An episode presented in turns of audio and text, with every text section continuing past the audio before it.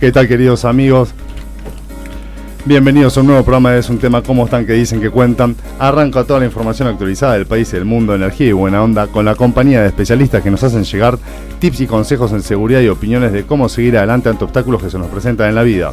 Cultura, novedades del mundo, música y más con la posibilidad de informarte, aprender y conocer sin aburrirte. Con ustedes estamos compartiendo la sensación y vibraciones que van por esas ondas, llegando a ustedes a cada rincón del planeta. La presencia de ustedes también constantemente por las redes sociales que va a nombrar durante el programa Abril y Tomasi para que nos sigas, participes, comentes y compartas el halo fuerte que se extiende por el mundo. Desde este instante arranca a contar lo de Cielo, expresarlo y compartir este momento. En la dirección Juan Carlos Rodríguez Gil, en la producción y difusión Abril y Tomasi y encargado de contenido Abril y Tomasi. A Hugo de Sati, perdón, ya te puse encargado de contenido. En la operación Alejandro Salomone, lo pronuncié bien, siempre se equivocan en las otras redes, acá no nos equivocamos, sale. Hoy un programa muy especial, se define el sorteo que comenzamos la semana pasada, premio donado por Natalia Preste, juego de mesa infantil, plan escape lográs salir de la mansión para mayores de 8 añitos, ¿sí? Para participar tenés que, escribirme la respuesta de las preguntas al WhatsApp 112-172-7476, 112-172-172-7476, o para que los, nos están viendo por nuestro canal de YouTube es un tema, o están participando en el programa por Facebook también es un tema, pueden responderme al chat de las redes sociales.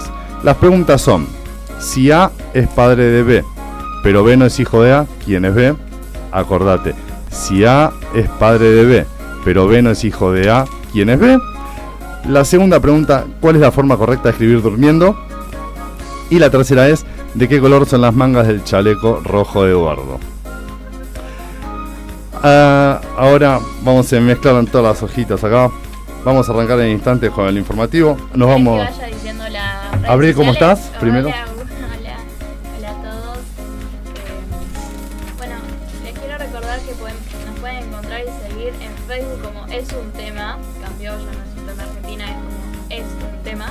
Sí. Eh, en Instagram como es un tema 2021 y en Twitter como es un tema. Y en YouTube también como es un tema. ¿Y en Instagram? En Instagram cambió. Instagram cambió por es un tema 2021. Perfecto, cuántos cambios, que estamos internacionales, queremos mandar un saludo a toda la gente que nos escucha de otros países, ¿no? Acá en Argentina, nos escuchan en México, en Brasil. Eh, Mirta, ¿cómo estás? Acercate al micrófono. ¿Cómo estás vos, Mirta? Bien, bien. ¿Preparada para hoy? Preparada, por supuesto, sí, sí, con mucha información. Acercate al micrófono, pues después. Muchas ganas de compartir con ustedes un, nuevo programa. Bueno, perfecto. ¿Tenías saludos para mandar, verdad? ¿O los querés mandar después? Sí, sí, tengo saludos. ¿Puedo mandarlos ahora? Puedes mandarlos ahora. Bueno, quiero saludar a oyentes que, nos escuchan y nos mandan saludos, como Adri Madusi, de Gregorio Funes, que envía saludos y es oyente del programa. Clau Barrios, que envía también saludos y, agradece toda la información, que nos escucha desde Paraguay. María Virginia Meléndez Ferrari, oyente que envía saludos, también vive en Asunción de Paraguay. Y Norberto Alfredo Castro, que manda saludos y bendiciones y vive en Lomas de Zamora. Perfecto, un gran saludo a todos ellos muchachos. Bueno, vamos a arrancar brevemente con el informativo. Hoy tenemos que acortarlo un poquito porque tenemos un montón, un montón de invitados especiales. Para hoy, un ejemplo, queridos amigos, tenemos para todos ustedes las noticias nacionales e internacionales más importantes de la semana. El profe Darío Bocaro contándonos sobre la batalla de Suipacha. Entrevista a Matías Rojo, referente y mentor de la agrupación 100 Barrios. Seguimos con el doctor Adrián Rosa con las novedades en salud. Luego seguiremos con la doctora abogada Daniela Rodríguez desde Estados Unidos, defensora de presos políticos en Venezuela con 22 años de lucha contra el régimen. Se tuvo que exiliar en Estados Unidos. Y nunca está además la sección Mundo Fútbol con el director técnico y manager Jorge Santander. Todo esto tenemos para vos hoy, aparte de buena onda, música y más. Arrancamos las noticias. Cristina Kirchner a pesar, a pesar de, a pesar de la controversia, todos, todos le desearon buena onda, ¿no? que termine bien la operación porque eh, no era, se podía complicar, sí, pero tuvo, tuvo el alta ya. Sí, una pronta recuperación y bueno, suponemos que va a seguir en reposo un tiempo más porque eh, la histerectomía que le realizaron es una operación si bien no es complicada por lo avanzado de la ciencia, es una operación, digamos, importante, una cirugía importante. Así que bueno, deberá seguir en reposo hasta su total recuperación y cuidarse y, pronto va, va a estar nuevamente acompañando al presidente en sus funciones. Perfecto. Según el último parte médico difundido por las autoridades del Sanatorio Tamendi, el poliputerino, allá otras la histerectomía, como dijo Mirta, que se le realizó en la semana a la vicepresidenta Cristina Fernández de Kirchner, presenta características benignas, así que una pronta recuperación eh, para ella y que sea lo más leve posible. Ahora vamos un poquito internacional, es algo de positivismo. ¿Vos estás en YouTube? Sí. Perfecto. Tenés la pantalla prendida y lee los mensajes, por favor. Crearon un barbijo automático que permite comer y tomar agua sin removerlo, aunque vos no lo creas, Ale. Investigadores de la Universidad de Puerto Rico presentaron este martes la patente de la llamada mascarilla facial dinámica, diseñada para poder ingerir alimentos sin necesidad de quitársela. No me lo imagino, ¿eh? miré imágenes, todo y no, no lo entendí, pero hay un tipo con un cubierto comiendo y no era, yo me lo imaginé muy armatoste, o, algo por el estilo, pero no, ¿eh? no estaba... Es un armatoste porque sobresale bastante y además es automático. Vos aproximás, eh, por ejemplo, la pajilla para beber el líquido y se abre automáticamente. Perfecto. La patente que lleva el número 11134729 y fue otorgada por la Oficina de Patentes y Comercio de Estados Unidos, utiliza la tecnología de identificación por radiofrecuencia RFID cuando una persona quiere tomar líquidos o comer, el barbijo se abre automáticamente, como decía Mirta. Según explicó una presentación, el director del Centro de Innovación Biomédica, adscrito al Departamento de Farmacología y Toxicología del Recibimiento de Ciencias Médicas de la UPR, Aves Wart, el proceso de patentar este prototipo arrancó en diciembre del 2020, pero no fue hasta octubre de este año que fue aprobada, o sea, hace apenas unos 30 días. Prototipos dos, hubieron dos prototipos de barbijo decidimos hacer un proyecto. Me estás mirando, Mirta, ¿qué quieres decir? Estoy atenta a tu información. Me imagino. No, yo la miro porque Mirta, yo pensé que me escondo la info, me escondo las hojas. Y, No, yo no las vi. Lo que yo pienso es que el, producto, la patente, ya al tener patente, eh, ¿quiénes podrán adquirirlo? ¿Qué precio tendrá en el mercado? Porque tendrá mucha utilidad, será práctico, pero hay que ver qué acceso tiene la gente a ese tipo de, instrumental, porque bueno, es muy, muy este, específico, es muy, muy útil, pero tiene toda una tecnología que eso supuestamente va a encarecer el, producto. Perfecto, acá Ale nos corrige el tema de los micrófonos bien, Ale. Bueno, sí, no hay que ver, no tiraron precio todavía. Así que, pero vamos a ver la realidad que es un, al margen de que es un aporte enorme, también vamos a reconocer que es un negocio. Claro, ¿qué, alcance va a tener la gente para, adquirirlo, verdad? ¿Por qué no se nos ocurrió a nosotros, Ale? Bueno, dos, dos prototipos barbijo. Decidimos hacer un proyecto de grupo para saber si con este prototipo podíamos ir a comer en grupo de manera segura. Así poco a poco tuvimos discusiones virtuales para desarrollar las mascarillas, indicó Schwartz, dueño de al menos de 30 patentes. El director del Centro de Innovación Biomédica explicó que para concretar la patente se trataron dos prototipos, el primero de los cuales no funcionó al contar con la tecnología Refit, el segundo sí fue exitoso. El barbijo viene con utensilios como tenedores y cucharas que se pueden esterilizar contra el COVID-19 y la idea es que los comercios lo pueden utilizar y más personas pueden ingresar a los restaurantes con precaución, ¿no? con todas las medidas de, de prevención. Vamos con la apertura de fronteras. Un aluvión de paraguayos y brasileños entran al país para cargar nafta y ya falta stock. Los camiones que entran desde Brasil hacen una diferencia de 150 dólares por tanque, dicen desde la Cámara de Estaciones con la apertura de las fronteras terrestres. En Puerto Iguazú volvieron las largas filas de estaciones de servicio, en las estaciones de servicio, algunas de las cuales se quedaron sin stock de nafta debido a la presencia de automovilistas brasileños y en menor medida de Paraguay. Y bueno, uno defiende, defiende su economía, ¿no? Trata de de hacer microeconomía con lo que tiene, sea de Chile, de Brasil, de Uruguay, de, Paraguay. Bueno, eh, algunas de las cuales se quedaron sin esto de nafta debido a la presencia de automovilistas brasileños y en menor cantidad, en menor medida de Paraguay. Eh, la creciente demanda por una cuestión de precios choca con la cupificación que imponen las petroleras a las bocas de expendio. Así que vamos a ver cómo solucionan el tema. O abrís más estaciones de servicio lo que pasa es que tienen cupos. Ese es el tema. Y, tienen, y sí. Bueno, a partir del nuevo plan económico lanzado por el gobierno se establecieron múltiples tipos de cotizaciones para la divisa norteamericana. Tras el paquete de medidas dispuesto por el gobierno y que se convirtió en ley hasta la aprobación de ambas cámaras legislativas, hoy en Argentina conviven, al menos nueve tipos de cotizaciones distintas para la moneda estadounidense. Tenés, o sea, nueve tipos de dólar. Y no estamos hablando del cara chica, cara grande, blandas, eh, banda azul, tenés el dólar ahorro con tarjeta con el recargo del 30% dispuesto por el gobierno sobre las compras realizadas con tarjeta en moneda extranjera sobre la adquisición de divisas para eh, atesoramiento dentro del circuito oficial. Ese monto se fue a 81,99 y al recargo correspondiente al mismo tiempo, el ministro de Economía Martín Guzmán aseguró que se mantendrá el cepo de venta por 200 dólares. Acaba de llegar Jorge Santander, trajo asado. Asado. La mitad se la lleva Ale. Eh, bueno, Jorge, Jorge trajo la idea, no te vayas de ahí, de, transmitir del... Ahora Jorge lo va a contar. Inaugura una cancha, eh, una, agrupación y, Alejandro va a tener que trabajar a full para que podamos salir en vivo. Después tenemos el dólar blue, es el billete que se vende en el mercado informal a través de cuevas, arbolitos en la calle y ya sabemos cuál está el precio, ¿no? Ya tocamos los 200. ¿Vos dijiste que estaba entre la ruta cuánto?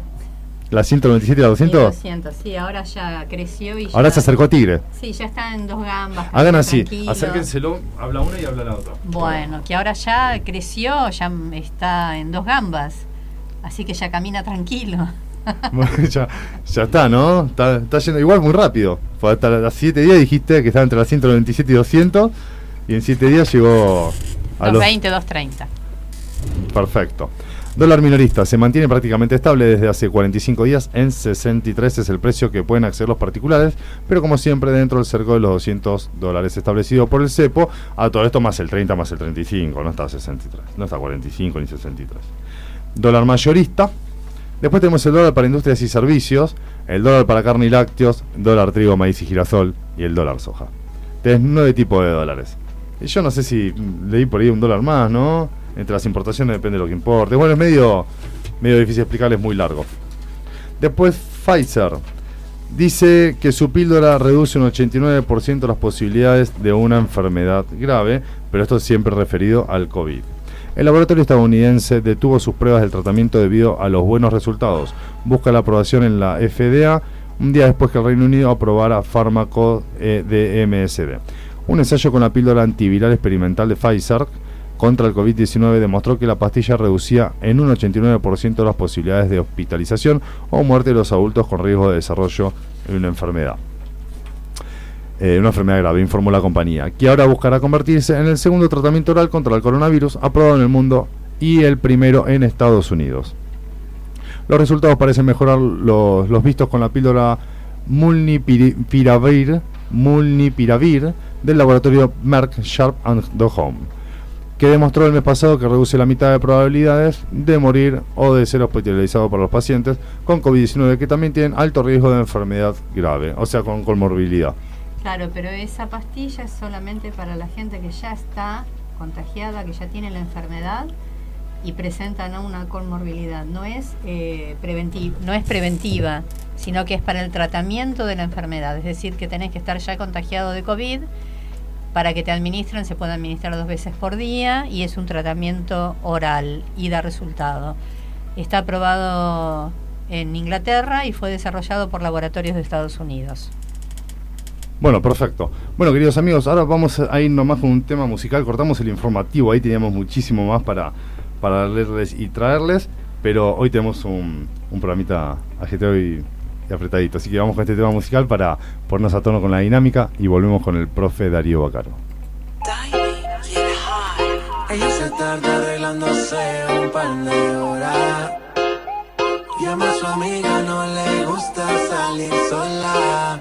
Y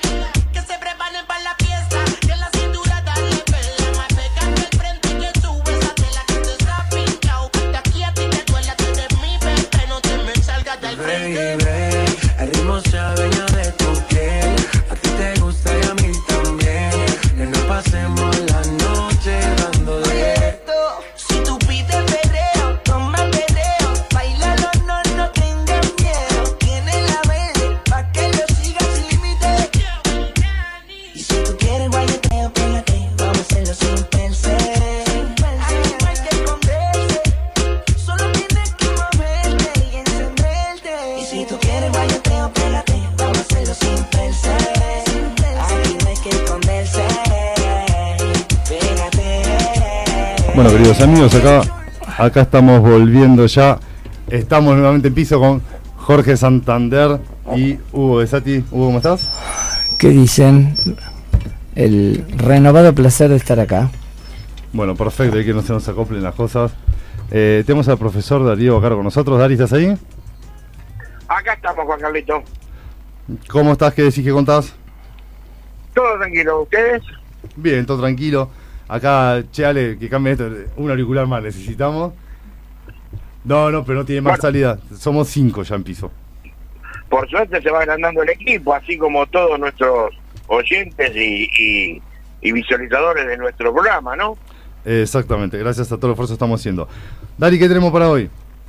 Bueno, mira, hoy tenemos algo que seguramente deberemos ser los únicos que nos vamos a acordar, como de costumbre, porque la mayoría a esta fecha le pasa sin pena ni gloria y yo creo que es eh, una fecha bastante importante como para, por lo menos recordarla, ¿no? Aunque sea por encima, porque uno cree que eh, mucha gente dijo, che, ¿vos qué tenés que hacer? Yo, eh, hoy nada, y vos nada, nada. Y hacemos una revolución, bueno, hacemos una revolución, y el 25 de mayo hicieron una revolución y punto, y listo. Y ahí terminó todo.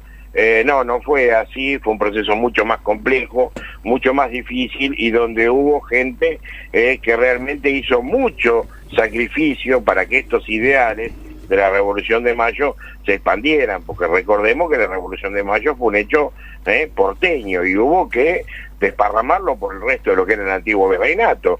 Y no todos estuvieron de acuerdo, Y el principal foco de conflicto contra la Revolución de Mayo estuvo en la zona norte, dependiente del Alto Perú, y como era lógico, el Perú hacía, había sido durante siglos eh, el centro más importante del poder realista. Y fue justamente acá, en esta zona alto peruana, donde el 7 de noviembre de 1810 se produjo la batalla de Suipacha. Eh, batalla que fue la primera victoria de las armas de la Revolución de Mayo y que esta gente que peleó en la batalla de Suipacha fue de Buenos Aires a Bolivia caminando prácticamente y armado con lo que podrían, porque aquí no había un ejército profesional, se había tenido sí la experiencia de las milicias durante las invasiones inglesas, pero no había un ejército profesional, los ejércitos profesionales que había respondían al rey. Algunos habían pasado al bando revolucionario, pero la mayoría respondía al rey.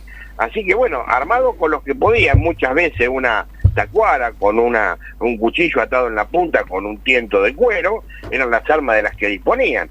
Eh, bueno, y así todo, marcharon, llegaron y triunfaron en Cipacha. Eh, 7 de noviembre de 1810, primera victoria de las armas de la Revolución de Mayo. Habían tenido una derrota previamente en Cotagaita el 27 de octubre, pero bueno, eh, se habían retirado al pueblo de Tupiza, recordemos que Suipacha, la localidad de Suipacha y el río Suipacha están a 27 kilómetros de, de Tupiza, lo que hoy sería la zona de Potosí, en la actual Bolivia, ¿sí? Eh, se habían retirado al pueblo de Tupiza y el comandante realista, el comandante Córdoba, eh, había, le habían dado informes falsos diciendo que las tropas tenían la moral baja, que estaban mal armadas, que estaban eh, mal pertrechadas, que no tenían demasiado ánimo de combatir y todas estas cuestiones, ¿no? O sea que eh, decidió eh, seguirlos y, y- y perseguirlos para, para exterminarlos, aprovechando que según él tenía informes de que las tropas eh, venían mal y no tenían ganas de combatir. Bueno, eh, el 7 de noviembre, en la zona esta del río Zipacha, eh, el comandante argentino González Balcarce eh, decidió iniciar el combate contra los realistas. Le tendió una emboscada, en realidad le tiende una emboscada mandando una avanzada de su fuerza eh, a chusearlo, digamos, a que los otros lo, atacaran y cuando fingen el, los otros entran en franco combate contra las fuerzas revolucionarias, estos se dan la fuga fingiendo una desbandada, ¿no? Bueno, cuando resulta que la fuga no era tan fuga, sino era que era un ataque planificado y bueno, empezaron a salir fuerzas que estaban escondidas en las quebradas y en los cerros cercanos y la batalla terminó con un saldo favorable. Eh, media hora destrozaron a las tropas enemigas y, y le, le pertrecharon, le robaron todo lo, le capturaron todas las armas, los cañones y, y un montón de prisioneros que tomaron. Bueno, eh, la cuestión es que eh, eh, este fue un mensaje muy importante eh, para las fuerzas revolucionarias que eh, el 9 de noviembre el comisario de guerra Juan José Castelli envió el parte de guerra detallando cómo había sido la victoria. Bueno, la campaña de Suipacha obviamente tuvo un efecto en la moral eh, muy alto y los jefes realistas del Alto Perú quedaron más que sorprendidos cuando vieron este triunfo de, de las tropas rioplatenses, a pesar de que sabemos y tenemos claro de que el problema peruano así se va a resolver con San Martín. Pero bueno, esta batalla fue importante, eh, se ganaron los que participaron allí, eh, la, la junta, la primera junta le eh, permitió llevar un brazalete del brazo derecho diciendo la patria a los vencedores de Tupiza, eh, como primera victoria de las armas de la Revolución de Mayo, y todavía esta consigna, esta, esta distintivo, esta divisa, todavía la porta hoy el regimiento número 2 de Infantería Paracaidista con Ansel en Córdoba, que es uno de los lugares donde eh, se juntaron milicianos para para ir a luchar y bueno, después se estableció ¿no? este, este regimiento de infantería eh, paracaidista y, y ellos son los que todavía llevan esa divisa que dice la patria de los vencedores de Tupiza, recordando el, triunfo de la batalla de Suipacha, triunfo por, por demás importante y por demás interesante que, bueno, eh, lamentablemente son fechas que no se las tiene muy en consideración, pero que vienen bien para valorar que la Revolución de Mayo no solo fue eh, hecha con ideas, sino también con el sacrificio de mucha gente que se extendió por todo lo que era el enorme territorio del virreinato para llevar estas ideas revolucionarias, ¿no? Inclusive ahí está la figura de Castelli y, su importancia como orador y como jefe político, como uno de los jefes políticos de la Revolución de Mayo, ¿no? Castelli creo que fue la gran voz de la Revolución de Mayo, de hecho, bueno, este ha pasado, han pasado la historia sus discursos eh, más que interesantes para analizar una y otra vez, ¿no es cierto? Bueno, esto es lo que quería animar y quería compartir con, con todos ustedes y espero este, haber aportado un poquito más de memoria a la cuestión de, de nuestra historia que buena falta nos hace, ¿no? Eh, eh, Dari, soy Hugo, ¿cómo te va? ¿Cómo te va, Vito? ¿Qué tal? Muy bien. Este, estaba pensando mientras hablabas, ¿no? Que, bueno, bueno, a ver, una obviedad, cómo cambiaron las cosas, ¿no? Es decir, vos fíjate lo que nos estás contando, prácticamente llegar a pie a, a Bolivia. Este, creo que hubo una escaramuza en el río Las Piedras también, en, en- si no estoy, estoy citando de memoria, a lo mejor le estoy, le estoy errando, pero también había habido un pequeño, un pequeño combate, algo así en el río las Piedras en la misma época, o estoy, o vos me, me dirás. Sí, vos te acordate que el, el himno original dice ambas piedras, Ambas piedras. Salta y Tucumán.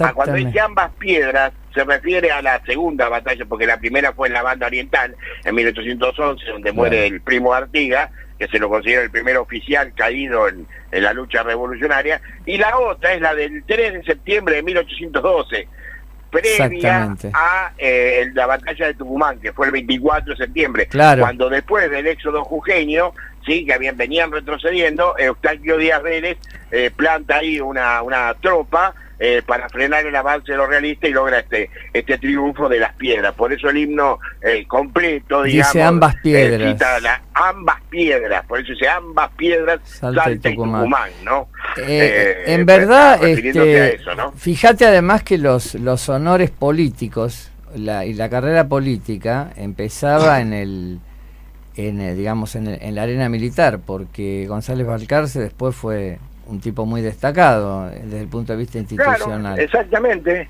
Este, Es más, de hecho, cuando se produce la caída del directorio, el primero de febrero del año 20, eh, Balcarce era comandante en jefe y, eh, logra eh, salvar la infantería. Balcarce salva la infantería, ¿no? La caballería había sido derrotada por los federales, pero Balcarce logra salvar la, la, infantería, ¿no? Y esto hace que, bueno, haya que entablar otro tipo de negociaciones con... eh, sí, de hecho, con la batalla de Suipacha, Balcarce se, se gana el grado de brigadier general.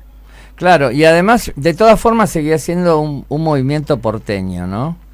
Es decir, No, sí, sí, sí, sin ninguna decir, duda, eh, sí. evidentemente no está federalizado todavía el, el, digamos, el movimiento independentista, además en un, en un lugar que era en ese momento totalmente estratégico, es decir, Bolivia, la- lo que es la actual Bolivia, en ese momento, eh, digamos, lo que ahora por ahí le juegan contra, lo mismo que a Paraguay, la falta de salida al mar, en aquel momento era una ventaja, porque Exacto, porque... te aseguraba defensa, ¿no? Claro, cuando se crea el Virreinato Río de la Plata, que esto nosotros lo explicamos el día que hablamos de la creación del Virreinato, eh, ahí hay fundamentalmente lo que te está mostrando la creación del Virreinato Río de la Plata es un cambio eh, de paradigma geográfico. Te está diciendo que durante los siglos XVI y XVII lo importante había sido el oro, porque la teoría mercantilista decía que el Estado más rico sí, sí, sí. era el que acumulaba más oro y más plata. Entonces, bueno, como las minas de oro y de plata estaban ahí en Potosí, ¿eh? se habían, entonces el Callao, el puerto del Callao, el Renato del Perú, Claro. los metales preciosos, una importancia tremenda. Pero con las nuevas ideas del siglo XVIII, el liberalismo, la producción, ¿eh? la revolución industrial, que yo, lo que pasa a ser más importante, el oro y la plata son importantes, pero la generación de riqueza, la, la- la- la de riqueza la produce la producción. Exacto. Entonces hay que producir mercadería para que vayan y vengan y esto eh, genera eh, un circuito económico. Entonces, bueno, eh, el, el- el tráfico de mercadería, los puertos, el Atlántico termina desplazando al Pacífico y era más fácil comunicarse desde el Río de la Plata con España que desde Perú, que había Claro. que ir hasta, hasta cual. Panamá, cruzar el lomo de mula con todo lo que significaba y de Panamá eh, eh, embarcarse en el Caribe y salir y, y, bueno, ahí los famosos piratas del Caribe que estaban al acecho de cualquier buque eh, eh, español que sabía que iba cargado de oro, de plata, de alguna cosa y lo, lo pirateaban y, y se los ganaban, ¿no? Bueno, Y por eso- ingleses, holandeses o franceses. Por Así eso- que, bueno, no, sí, es verdad. Eh, todo lo que era la ruta hasta Córdoba, la, la, la, eh, la- la- la ruta de las mulas, el Camino Real, todo eso, eh, sí, sí, es una zona económicamente mucho más importante que Buenos Aires. Buenos Aires era un territorio absolutamente marginal Sí. eh, dentro de lo que era eh, el viejo esquema económico, ¿no? Empieza, la gran aldea empieza a desarrollar a partir de, de- del puerto, de los tráficos de mercadería, de la ida y vuelta de buques mercantes, ¿no? Además, bueno, de hecho, do- una cosa más como para ir cerrando, de ahí viene la famosa expresión me costó un Perú. Es decir, Claro. ¿eh? te costó mucho, me costó un Perú, que lo decimos un siempre, Perú, ¿no? claro. Tiene Ah, que ver ahí- con sí, eso. De ahí viene. Claro. Siempre Darío y Hugo con esa cosa que decís. Te explican la vida, ¿viste? Decís, Es que, eh, eh, a ver, a Juan, ustedes le faltan solucionar el por qué no le podemos sacar el olor- Podemos llegar a Marte pero no sacarle el olor a las medias, ¿viste? Claro, tal cual. No, es que hay, vos fíjate una cosa, hay un montón de cosas que decimos que este, uno las dice, bueno, no tienen explicación y, y, y sí la tienen, ¿no? No quiero engancharme Sí porque hay tantos tienen, ejemplos que eh, eh, pondría en juego la, la planificación del, del programa. Si querés saber quién vino primero, si el huevo o la gallina, vos preguntale a Hugo Darío. Una sola cosa más, agarró para el lado de los tomates. Darío lo debe saber seguro. ¿Por qué decimos así? ¿Qué decimos? agarró para el lado de los tomates, ¿viste? Cuando algo Ah, sí, sí. se fue, se desvió No, no mucho de su eje. Y es fácil, en las pequeñas huertas, este, para que no los pájaros no te coman la- las plantaciones y demás, la ventana estaba puesta en, en forma vertical, en forma, digamos, perpendicular respecto de los sembrados. La planta de tomate es muy alta, entonces la ponían siempre al final de todo, desde la ventana era la última. ¿Por qué? Porque si la ponías al principio, ¿Te tapaba el te no, te tapaba el resto de los cultivos. Ah. Entonces no podías controlar si venían los pájaros y demás. Por eso agarró para el lado de los tomates. Viene de ahí, de la altura de la planta de tomate. Es como para decir al culo del. ¿no? Acá culo, tal cual. Está bien. Bueno, uno dice agarró para la M y bueno, Claro. pero la versión fina de eso se agarró para el lado de Claro, los si lo tomates. querés decir en un salón de fiesta, decís, agarrar para los tomates. Bueno. Che, Daria, acá te manda Soledad la mota, dice, acá desayunando en la cama, haciéndoles el aguante. Eh, amé la forma en la que contó lo de la revolución. Tiene un formato, la 3 tiene un formato, ¿ves? Lo que se equivocan no son los chicos cuando estudian, se equivocan los profesores en la manera que lo cuentan. Por supuesto. Tenés que ir al hueso como el profe. Claro, tal cual. Este, así que bueno, me costó un Perú viene de ahí, de la, digamos, de la, de la excepcional riqueza minera Claro, sí, de- sobre todo de- de cuando... del eh, Perú que, la sigue, que la sigue teniendo, la sigue teniendo, o sea, Eh, sí, sí, sí, sí, sí. es decir, el, el Perú es un país riquísimo, realmente con posibilidades económicas extraordinarias. Fue mucho tiempo el primer país pesquero del mundo, además. Entonces, Sí, este, sí. es como una tradición, o sea, tiene de todo, pero es un país este, con mucho, mucho potencial. Sí, sí, y con zonas muy marcadas, ¿no? Selva, así tierra y costa, ¿no? Ah, sí. No, no, no, empe- no empecemos a aclarar de dónde vinieron los indios, de dónde bajó cada uno. De eso no hablemos, Darí, por No, favor. no, porque aparte tendríamos que ser antropólogos eh, y ya nos complicaríamos. Sí, para Sí, algunas sí, cosas sí, sí. podemos, pero ya sería meternos en otro en otro tema que Claro. no, yo por lo menos eh, me queda muy grande. ¿eh? claro, no pasemos al plano de las declaraciones políticas. Está bien, la humildad ante No, todo. Bueno, Dari, muchas gracias por estar y te voy a hacer Chicos. llegar durante el programa el saludo de la gente. Un abrazo gigante y feliz cumple, Juanca. Todavía falta. No, Todavía falta. falta. ¿Cuándo es? El 13, igual que memoria, muy bien, se acordó que era noviembre, gracias Dari. Bueno, sí sabía que era en noviembre, pero no me acordaba cuándo. este, Eh, eh, sí, sí ando adelantado. Mira, ayer le mandé saludo a una chica que cumple el 12. Así que y me dice, no, es el, el- el otro viernes. Uy, perdón, me adelanté una semana. ¿Cómo me pasó lo mismo? Así que ando una semana adelantado. Bueno, pero muy válido, muchas gracias Dari. Escuchame, sé Bueno, que no, estamos no, lejos, pero retiro ¿sabes porque qué? si no es mala suerte. Eh, nah, no pasa nada. Yo cumplo el 13, así que imagínate si hablamos de mala suerte. Mi cumpleaños cae en los martes 13, viernes 13. Claro. Así que, no. En la Biblia dice, no sé, no dicen que en realidad es buena suerte, está mal interpretado. Está mal interpretado. 13 es el número de la Virgen Sí. María, ¿eh? Ah, mira. Y Juan, mi nombre significa el bueno en la Biblia. Una vez mi papá me dijo, yo tenía 33. Me dijo, la edad de Cristo, lo único que tiene de Cristo la edad. Bueno, Pero mi papá, ¿eh? Te quiero mucho, pa. Un abrazo grande de allá en Mercedes. Mandalos a la mina, no te olvides. Dari. Dari, muchas gracias por estar. Un abrazo para todos. Hasta la próxima. Hasta la próxima. Bueno, ¿cómo estás, Jorge? ¿Estás con corte nuevo? ¿Te renovaste? Estoy igual que siempre. No, tenés un look muy especial. Sí, estoy igual que siempre. Siempre fui lindo, pero bueno. Ahora a los 30, No, lindo, te faltó algo. Y ahora humilde. a, a la- a los 39 mejoré. 30, ¿qué, qué Estoy manga? como eh, Benjamin Button. Ah. Voy en eso, en ese, en ese Ah. ¿Y estilo. vos cumplís 38, 39? No, 39. No, la ¿Tienen la misma. misma edad? Estamos, somos del 82 nosotros. Sí, Mirá vos. así que más respeto con sus mayores. Están, des- están, destru- están destruidos, ¿eh? Y bueno, ¿qué va a hacer? Quiero ver cómo llego a los 60 tuyos. vos. No, ojalá tuviera 60. Tengo 67. Bueno, Sí, te saqué sí. 7 entonces. Ya, Aclaremos que Hugo tiene ahí, juega al pádel, al fútbol. Sí, tal cual. Ahora, bueno, no estoy teniendo, no estaría teniendo buenos desempeños al fútbol últimamente. Te- Pero bueno. Igual, sabes que sos un tipo humilde, ¿no? Y optimista y da para copiarte de muchas cosas, pero eh, la- el día me quedó, me hizo ruido el día que le dijiste a ver si estabas para probarte. Dije, ¿estará alejado de la realidad? Eh, no, sí, bueno, alejado de la realidad me pasé toda mi vida. El problema es que, es decir, la, la ilusión de ser jugador de fútbol para cualquier, por lo menos para cualquier argentino, salvo, bueno, pero vos, es decir, que, que a un chico le preguntás cuando es chico y que y quiero ser jugador de fútbol, o sea, el fútbol es una pasión muy especial. Yo a tu edad voy a jugar al zapping. Es, es el juego más hermoso del mundo, el fútbol, para mí. ¿Vos un deporte que elegirías si tendrías que retomar tu actividad, Mirta? No sé, lo tendría que pensar. No, en estos momentos. Las no. bochas, me dice ahora nada. No sé si natación, tenis, frontón, ping-pong, no sé. ¿Qué es el Tendría que verlo, el valero. Claro. ¿Vos, Abril? Natación. A mí siempre me gustó natación, Natación. y con vino la pandemia no pude hacerlo. Bueno, a Jorge, si le preguntamos, vos fuiste jugador profesional. Eh, semi profesional casi. Semi, bien. No, pero si tengo que elegir, capaz que el vóley me gustaba mucho. ¿El qué? El vóley tiene mucha adrenalina. Ah, mirá, el vóley. Hemos lindo jugado, o sea, en la infancia cuando jugaba todavía, que hacíamos inferiores con un grupito que, que, que siempre habla acá. Eh, había un, teníamos un profesor que era un monstruo, ¿viste? Sabía mucho y armaba los bonaerenses que se armaban antes. Y nosotros participamos, éramos todos jugadores de fútbol, imagínate pelota larga, la levantábamos con el pie, todo, Claro. ¿viste? Y teníamos un equipo así agarrido, no teníamos de mucha altura, salvo uno o dos, pero corríamos todas. Entonces aprendimos a jugar mucho ese, ese deporte en conjunto y muy bien.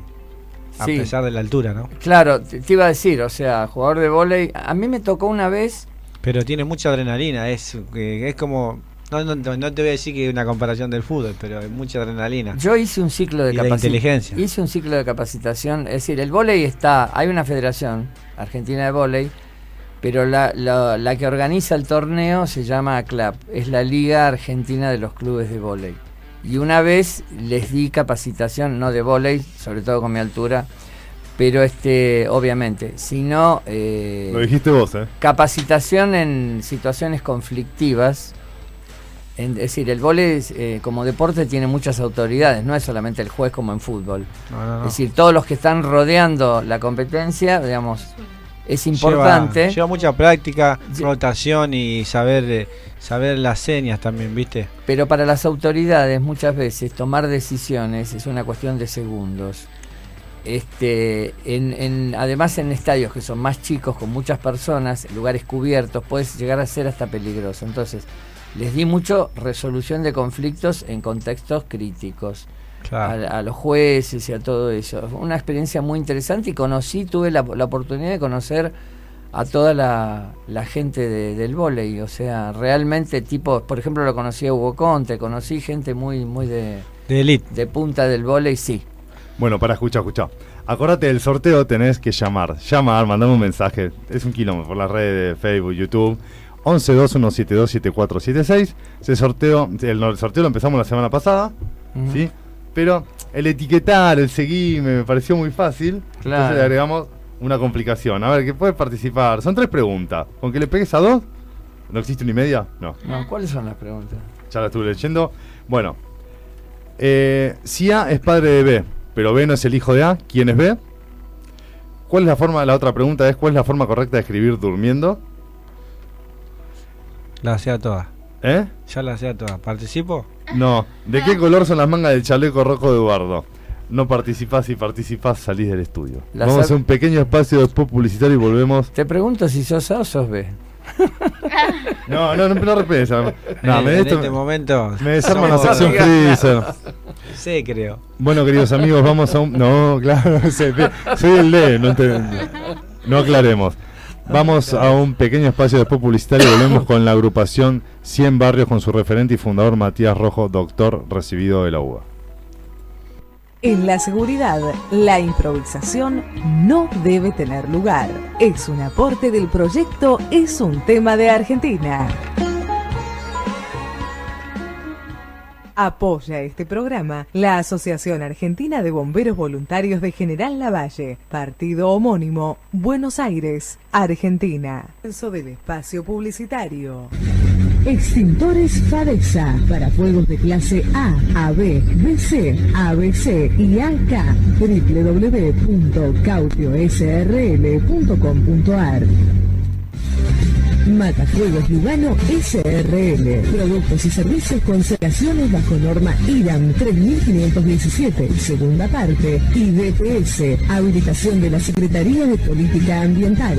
Habilitación del Gobierno de la Ciudad de Buenos Aires. Miembro de la Cámara Argentina de Seguridad. www.matafuegoslugano.com.ar Neumáticos Más. Venta de neumáticos y llantas. Todas las marcas tren delantero, alineación y balanceo. Neumáticos más en Mariano Acosta 1179, Parque Avellaneda, Ciudad Autónoma de Buenos Aires. Teléfono 4609-2460. Salón Unisex Marcelo. El lugar para tu bienestar capilar. Cortes, lavados, color, queratina, peinados, botox, alisados, baños de crema, planchitas. Salón Unisex Marcelo. En Peribebú 2000 087 San Justo, teléfono 15 6177 7828. Hawk Security SRL, seguridad privada. Seguridad física, análisis y elaboración de planes y planos de evacuación. Auditorías, seguridad electrónica. Con Hawk Security, su problema de seguridad tiene solución. Contamos con certificación ISO 9001 y amplia trayectoria en el rubro. www.hawksecurity.com.ar Mail info Teléfono 11 4639 4198. Hawk Security, empresa habilitada en Cava y provincia de Buenos Aires, 28 años en el mercado, avalan nuestra experiencia. Bueno, queridos amigos, acá están- estamos nuevamente. eh, vamos, estamos tratando de comunicarnos, poniendo las imágenes de el fundador, fundador y referente de la agrupación 100 Barrios, eh, Matías Rojo, doctor recibido de la UBA. Matías, ¿estás ahí? Hola, sí, ¿qué tal? Eh, hola a todos y todas ahí en el espacio. Primero quiero agradecer por, por el lugar y por, por la, la entrevista. Por favor, Matías, es un placer. Déjenme contarles, queridos amigos, que eh, un día caminando por colegiales en la Plaza Mafalda, haciendo los trámites, los trámites normales, eh, veo, veo un banner, ¿no? Y unos muchachos, gente joven, eh, hablando con la gente, pero tendiéndolos, no repartiéndole volantes o folletos, que no está mal, ¿no? Ah. No está mal, pero me acerco un poquito, pregunto de qué se trata. Me preguntan, reciben muy bien, ¿no? Muy, muy amenamente. Les digo, vivo, vivo, vivo acá enfrente, enfrente de Plaza Mafalda. Me empiezan a contar qué actividades realizan, dónde pudiera encontrarlos. Y bueno, mi intención era otra, ¿no?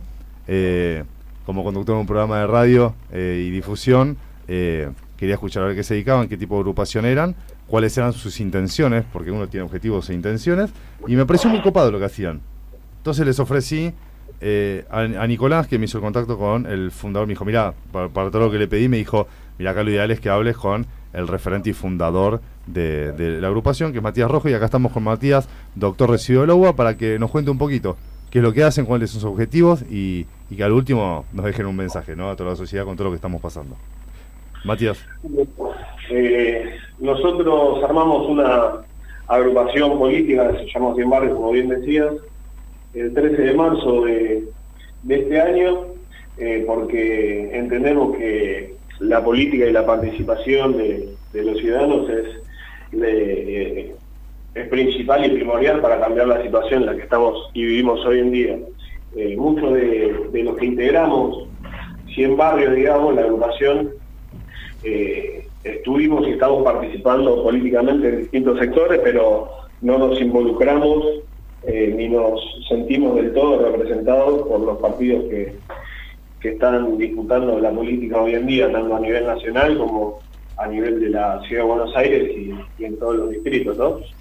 Eh, pero principalmente porque entendemos que, que tenemos que escuchar a los vecinos, que tenemos que, que sentar distintas bases para poder generar políticas a largo plazo y sacar el país adelante, independientemente de- del gobierno de turno. Me parece que tenemos que generar consensos a largo plazo eh, para poder para poder salir un poco y mejorar, mejorar las cosas. Entendemos que obviamente no es fácil este camino que elegimos, que es el de armar una agrupación de cero, si bien no es de cero porque como te decía hay distintos sectores que ya participan en política, que integran 100 barrios, pero, pero bueno, es un camino largo eh, en donde nosotros estamos comprometidos y convencidos de que la mejor manera de, de cambiar las cosas es comprometiéndose e involucrándose. Bueno, perfecto. Que sé que están haciendo muchas más actividades de las que cuentan. Matías, tenemos un poco más de tiempo. Estamos inclusive hablando de trabajar, de hacer algo en conjunto, ¿no? Con ellos que... Claro, la idea es, eh, Ma- eh, Matías, soy Hugo. La idea es que nos cuentes un poco, digamos, eh, cuál es la operatoria o la dinámica de esto, es decir, eh, por encima de los, de los principios que has enunciado mu- muy claramente, qué hacen concretamente y bueno, y este, vemos eh, de qué manera nos podemos sumar, ¿no es cierto? No, eso ya está prehablado off, off record. Y, pero no lo puedo decir. Hugo Besati te encargo. Te... Soy el director de contenidos, No, tengo te- que hablar desde la palabra oficial. Bueno, Matías, pese a este, este golpe de estado que ha dado el conductor en contra mía, este, con- contame un poco, este, contanos un poco cómo, cómo- cuál es la operatoria concreta, qué hacen concretamente, cómo es un día de la tarea de ustedes, ¿no? Se corta un poco, pero voy a tratar de responder. ¿Se me escucha? Sí, Eh, bueno, nosotros eh, lo que estamos haciendo es eh, llevar distintas actividades a, a los distintos barrios que, por lo general tienen mayor mayores necesidades, ¿no? Muchos de nosotros entendemos que los que integramos 100 barrios entendemos que eh, es necesario que todos podamos acceder a la salud, a la educación, a un trabajo, eh, a cuestiones que para nosotros son primordiales y principales y la mejor manera que encontramos nosotros es tratando de brindar con hechos, con los recursos que tenemos nosotros a disposición, distintos tipos de, de servicios o, ayuda a, a los vecinos. En estos casos nosotros, eh, cuando nos conoció Juan Carlos en Plaza Mafalda, lo que hicimos fue poner a disposición de, del barrio eh, distintas postas eh, de salud en donde atendemos, eh, hacemos atención primaria, medimos la atención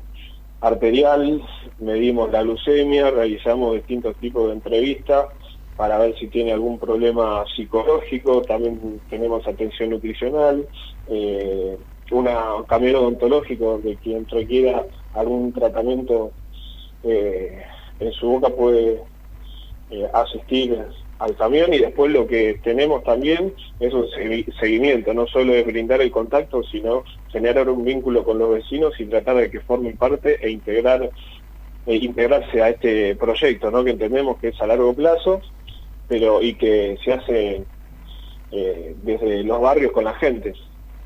Eh, ese tipo de actividades que tenemos también desde eh, la casa militante, nosotros tenemos un, un lugar, digamos, un espacio de, de pertenencia o de referencia, donde la llamamos de esa manera casa militante, como el peronismo, ya el, unidades básicas o el radicalismo, eh, eh, ay, no me sale, eh, comités, nosotros elegimos llamarle Casa Militante, donde realizamos distintos tipos de actividades, donde hacemos clases eh, de repaso de apoyo escolar, eh, brindamos distintas actividades como clases de guitarra, clases funcional. También hacemos un patrocinio gratuito para las personas que sufren violencia de género.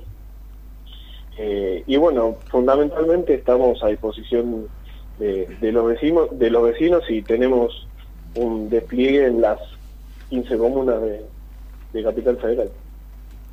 Bueno, perfecto. Yo estuve viendo las imágenes ¿no? que, que me fue mandando eh, Ni- Nicolás. Nico- Nicolás es parte de la agrupación. ¿Cuál es su función, Matías? Y Nicolás, eh, en primer eh, lugar, es, es amigo, le interesó el proyecto eh, que le proponemos, que le propusimos, y él es eh, referente nuestro en la Comuna 13, donde se llevó adelante el evento, que elegimos este tipo de eventos para que nos conozcan la gente. Nuestra manera de hacernos conocidos o de que, que nos conozcan es, haciendo eh, lo que nosotros creemos que es fundamental y que es un derecho para la gente, ¿no? Y, qué mejor manera de hacerlo que compartiendo el mismo espacio, compartiendo un día en familia con, con la gente que, que nosotros consideramos cercana y, y a su vez eh, demostrando con hechos que es lo que nosotros queremos que, que toda la gente tenga acceso. Tengo una, Eh, una con- Matías, ¿estás bueno, ahí? Nicolás, una sí. consulta tengo. Jorge, te habla Santander. Eh, eh, estaba escuchando atentamente lo que decís, ¿no? Porque me decía, está bueno, me interesante por el tema de todos los chicos, los barrios. Todo un proyecto lleva un conlleva un presupuesto. El presupuesto, generalmente, ¿de dónde sale el presupuesto? ¿O, se- o sale de ustedes o un apoyo político? ¿Cómo se formó ese de esa gestión de ese lado?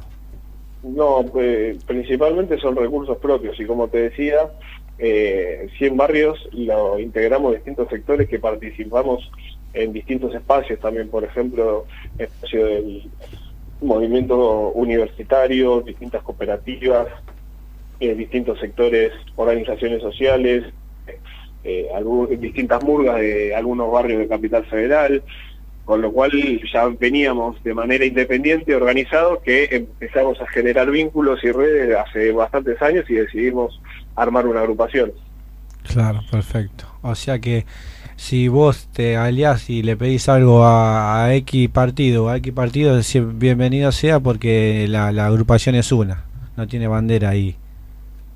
Hoy, no, no, nosotros queremos hacernos conocidos por nuestra identidad y que la gente conozca a Sin Barrio por, por una identidad propia. No queremos encasillarnos ni enmarcarnos en ningún partido hoy en día porque estamos en una etapa de construcción en donde muchos de los que integran 100 barrios pueden votar por un espacio o por el otro espacio de los que hoy eh, están, digamos, predominando la escena política. Claro. Eh, pero eh, sentando unas bases que si no coincidís con esas bases no podés integrar la agrupación, ¿no? Que eh, priorizamos que eh, independientemente de los partidos tenemos que llevar adelante políticas que mejoren la educación, que todos tengan acceso a la salud, eh, que todos puedan tener un plato de comida eh, en sus casas, eh, pero bueno, lo, lo básico y lo esencial, pero tener en cuenta de que hay que establecer en algún momento políticas a largo plazo para, para en algún momento salir adelante de una vez y que, que todos podamos Claro, yo más que nada, o sea, la, la pregunta eh, eh, hacía hincapié a esto porque en realidad cuando vos haces una cooperativa o haces un fondo eh, a nivel social o lo que sea, siempre el Estado te da, ponele, pero después te dice, bueno, te pongo esta bandera. Claro. O- Entonces ya después te dicen, tenés que sacarte la foto porque yo te soy de, no sé, Movimiento de Vita. Listo, te pongo la bandera, te tiro 150 mil pesos y tienes que sacarte la foto. Entonces ahí es donde empiezan a haber esos quiebres de la gente que quiere hacer algo por afuera de lo que sea lo político, ¿no? Sí, sí, lógico, esas cosas existen y también nos pasan, donde hay gente que integra, e integra 100 barrios, pero después, donde hay propuestas, muchos dejan de formar parte porque hay propuestas que piensan en el corto plazo y bueno, eh, se entiende también, ¿no? Pero bueno, 100 barrios es una agru- agrupación política que quiere construir una identidad, no es un movimiento social. Sí, le integran distintos espacios que tienen su, su representación, su, su lugar de poder, por decirlo de alguna manera, y, y por eso entendemos que, que necesitamos agruparnos porque el día de mañana podemos ser un actor eh, en el escenario político. Bueno, qué buena pregunta, ¿no? Mirta, ¿tenés algo a preguntarle a Matías Rojo? No, no, me parece, me parece bárbaro lo que hacen porque es una acción social que la gente lo está necesitando, ¿viste? El acercamiento ese hacia, hacia la población y determinados barrios y, y darles la oportunidad de que tengan acceso a la salud, a la cultura. Claro. Así que me parece la verdad que es una, una obra, los felicito porque muy buena idea y muy buena iniciativa y lo están llevando a cabo. Así que los felicito y, y que continúen adelante con, con su misión, ¿no? Gracias, gracias por las felicitaciones y, y sí, para nosotros sentimos un, un compromiso que lo, lo vivimos muy eh, a flor de piel, por decirlo de una manera, durante la pandemia, donde vimos mucha eh, desesperanza, mucha desesperación, en donde, bueno, muchos de nosotros pudimos, no sé, distintos voluntariados participamos en, en, eh, en la campaña de vacunación, en los dispositivos detectables, muchas acciones solidarias donde entendemos que si el compromiso se, se extiende y perdura a largo plazo y nos organizamos, podemos eh, ocupar un, un escenario y tratar de cambiar las cosas, porque hay muchas personas que hoy por hoy no se sienten representadas ni identificadas por, por lo que hoy están dirigiendo ¿no? y conduciendo nuestro, nuestro país. Perfecto, Matías. Me gustaría que, que cierres con esto, con un mensaje que le quieras dar eh, a la gente. No una analítica de lo que fue el año, ¿no? Un análisis de lo que fue el año, sino un mensaje positivo, de fe, esperanza, sin salirte de la realidad.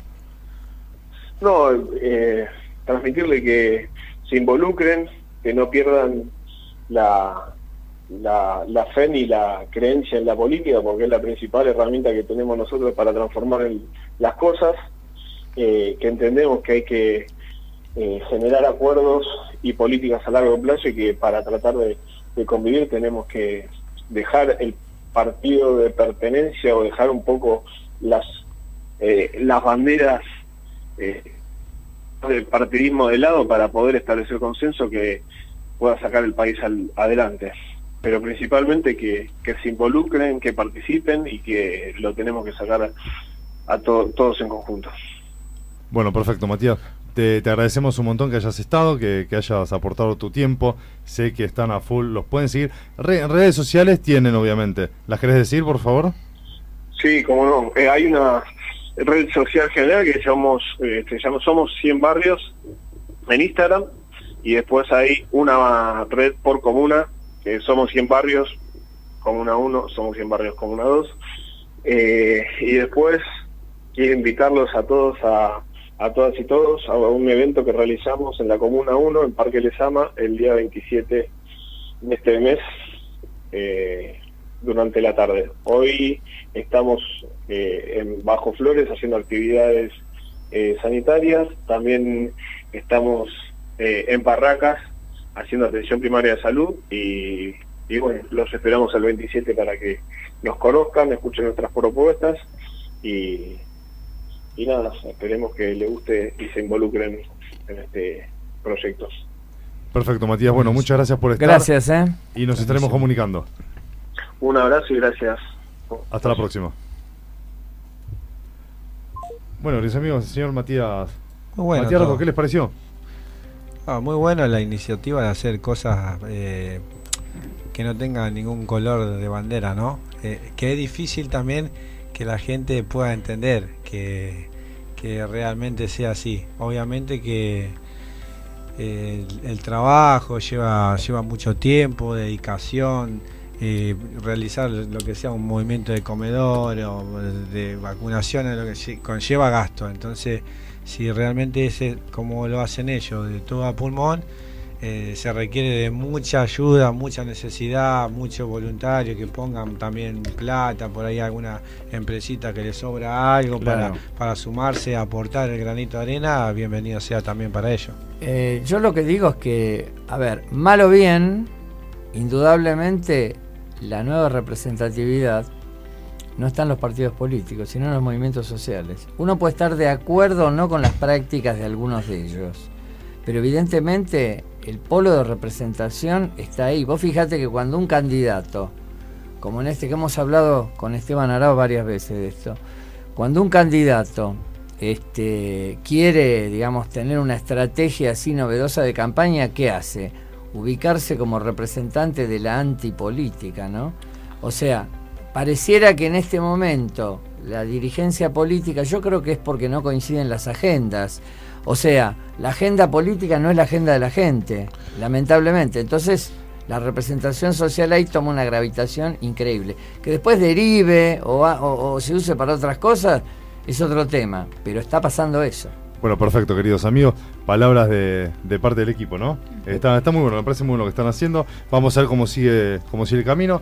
Ahora vamos con la ONG Red Majotera, un tema musical para descontracturar y volvemos con el doctor Adrián Rosa, médico clínico y sexólogo. Muchos mensajes, ¿no? Ahora sí. Espectadores, seguimos anunciando nuestro trabajo en conjunto con la ONG Red Mascotera, fundada por Nelly Fernández. A la ONG la puedes encontrar en su fanpage como Red Mascotera Tartagal y ver su programa La voz de los animales en Canal 4 de Tartagal Salta, conducido por Milagros Pariente y dirigido por Nelly Fernández. Todos los martes de 19 a 20 horas en todo el noroeste argentino y para todo el país en la fanpage de Biotar Noticias. También los pueden seguir en Instagram con el, el nombre de La Voz de los Animales. Y en su canal de YouTube lo puedes encontrar como La Voz de los Animales Tartagal Salta. Importante, para donaciones comunicarse a la voz de los animales tartagal.gmail.com. Mientras ellos no tengan voz, tú no dejarás de escuchar la nuestra. Todos los martes de 19 a 20 horas por Canal 4 Videotar, vea nuestro programa mascotero dirigido a la linda audiencia radiofónica y televisiva, La Voz de los Animales, donde podrán dar animalitos en adopción, buscar a su mascota extraviada o entregar a los dueños de animalitos encontrados. No hablan con la voz, hablan con la mirada. Habla tú por ellos. Recuerden, todos los martes a las 19 por Videotar Canal 4, La Voz de los Animales.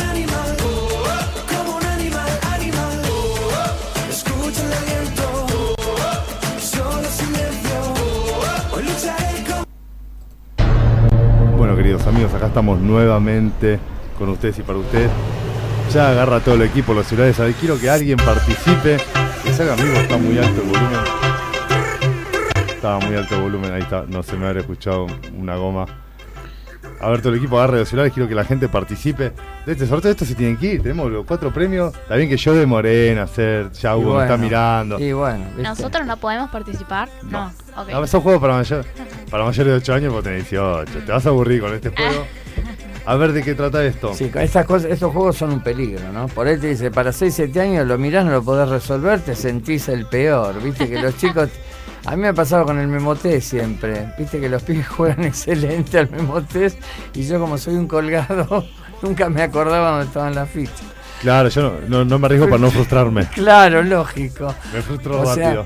siempre es difícil averiguar la. Es, es muy frustrante averiguar la edad mental que tiene uno, ¿no es cierto? A ver, ya entran a llamar a la gente. Lo sacamos al aire al toque, a ver que participe por Claro, participar. Sí, hay, hay A ver. mensajes o no hay mensajes. Hay mensajes, mensajes, pero sí. sí. no, bueno, no venimos al aire, léelas de vuelta, te, te respondo por acá, no, a ver, están, no dan la cantidad de celulares por la cantidad de mensajes, gracias a Dios. Ahí está, ¿querés ir mandando saludos, Abril? Sí.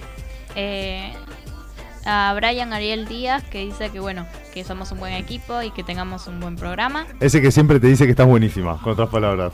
¿Eh? ¿Eh? ¿Ah? Ah, oh, guau. No, es un amigo de hace mucho tiempo, así que sí, le mando un saludo, siempre está presente.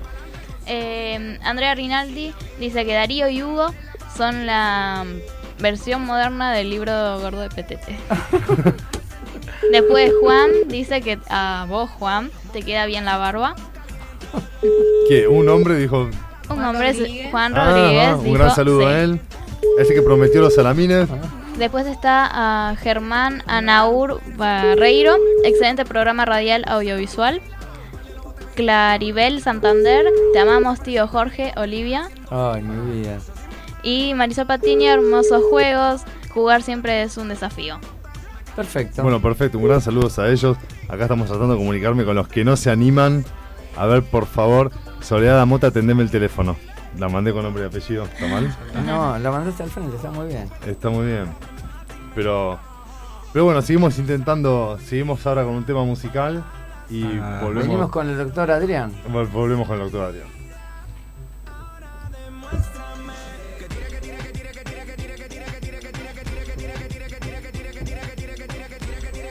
Se nos acaba de dormir el operador, no nos corta los micrófonos.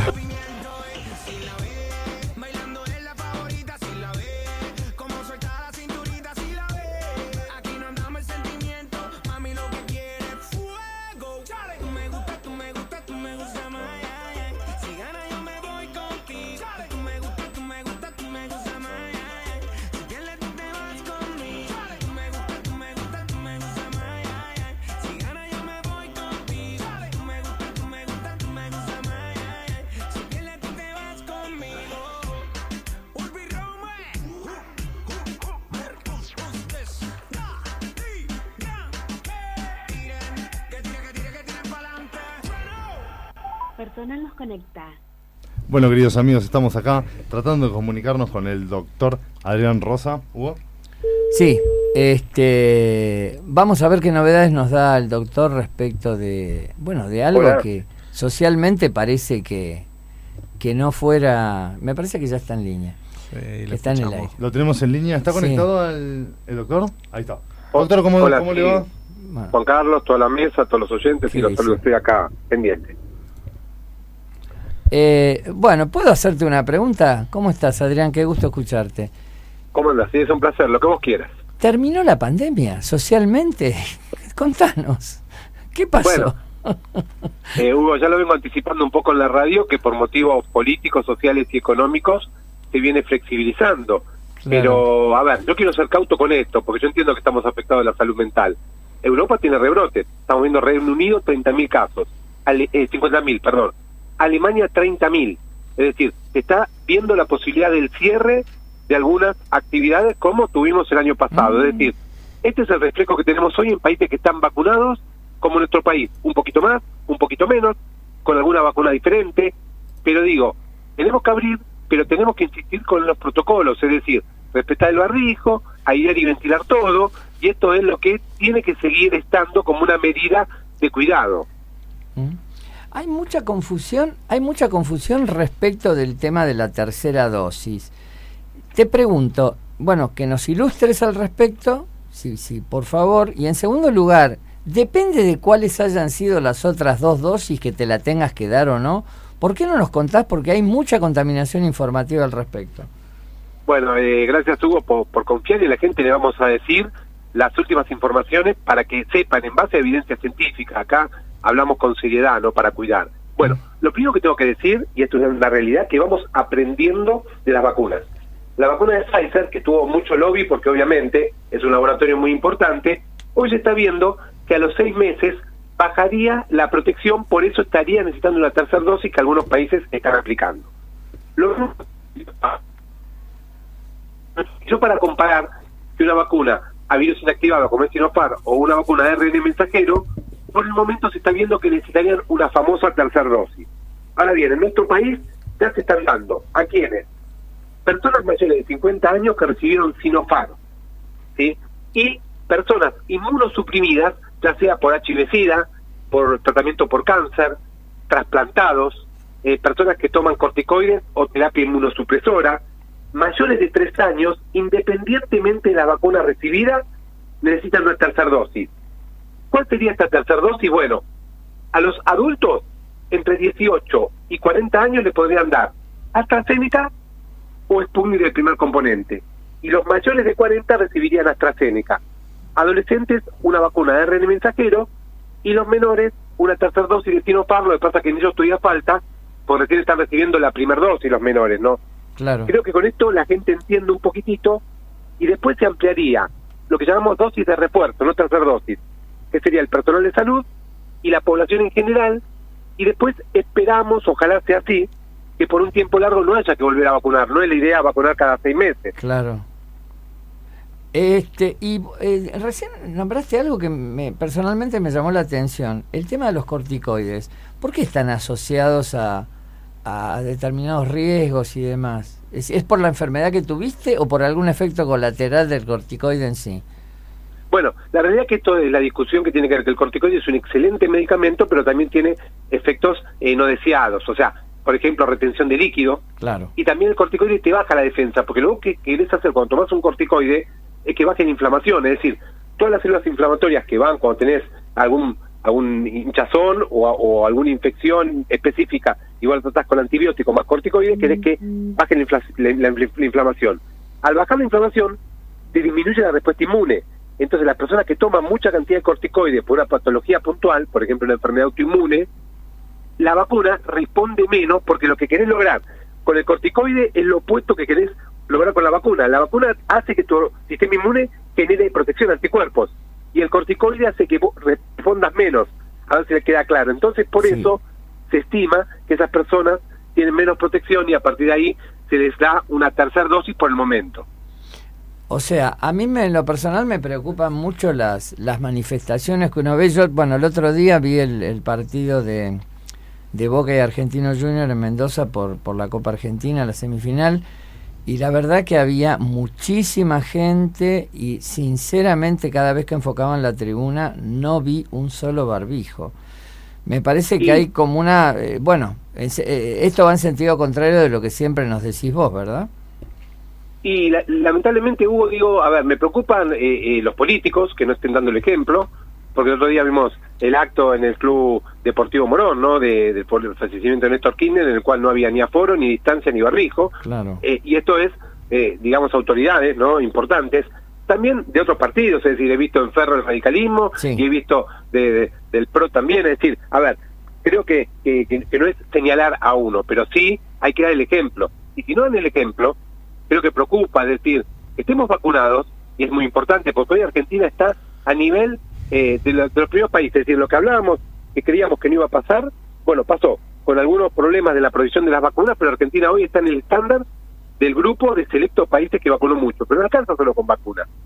Y acá viene el problema, es decir, en dos semanas tenemos elecciones, se está pensando más eh, en una apertura masiva que hay, sí, porque bueno, entiendo que la economía hay que hacerla, pero también a veces vas a un negocio y no tienen puesto el barbijo. Digo, en lugares cerrados, mal ventilados y medio de transporte, barbijo, señores, barbijas, señores, hay que ponérselo.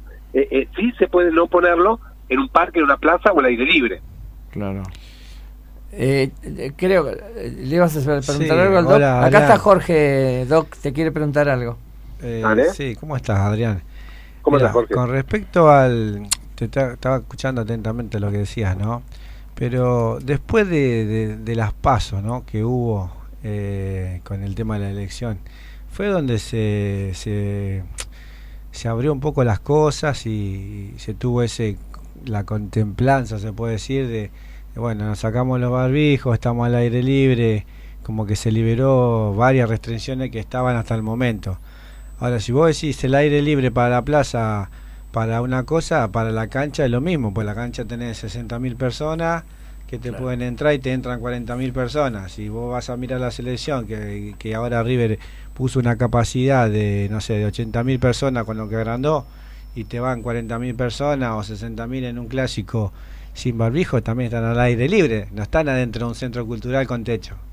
¿Me explico? Sí, sí, lo que pasa, Jorge, hay una realidad también. Eh, hablamos del aforo, es decir, el aire libre se habla en teoría, yo digo la teoría, el aire libre disminuye el riesgo de contagio, es decir, si vos tenés 100 números para agarrarte el COVID en un lugar cerrado, al aire libre te baja a 5 o a 10 o a 15, dependiendo de la cercanía que tengas con otras personas, a ver si me explico.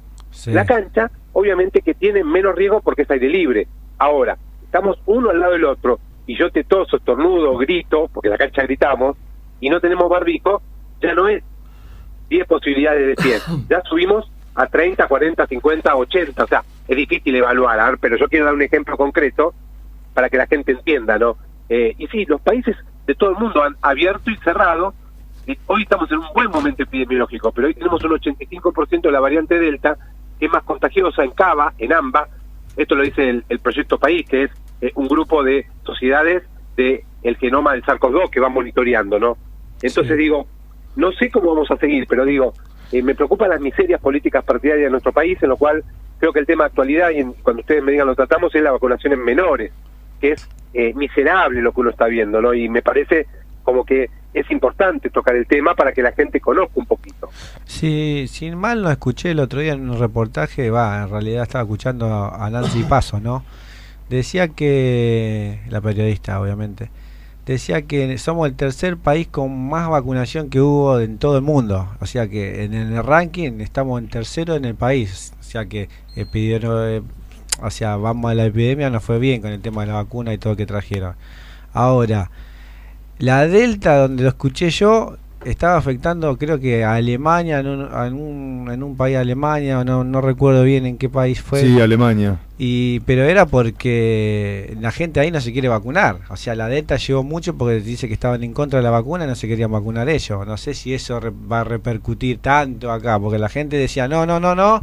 Y después cuando vino, todos salieron corriendo a vacunarse. Por eso la población está bastante, bastante bien en ese sentido. Sí, históricamente Argentina es un país que acepta la vacunación, ¿no? Eh, Y esto es importante. Sí, como les decía, hoy, si tomamos los mayores de 18 años, tenemos más de un 90% con una dosis y un 75% con el esquema completo, lo cual es mucho. Yo confío, sí, eh, faltan estudios científicos, pero que la variedad de vacunas que se hizo en nuestro país nos proteja más. Es decir, se dieron todas las disponibles que se consiguieron.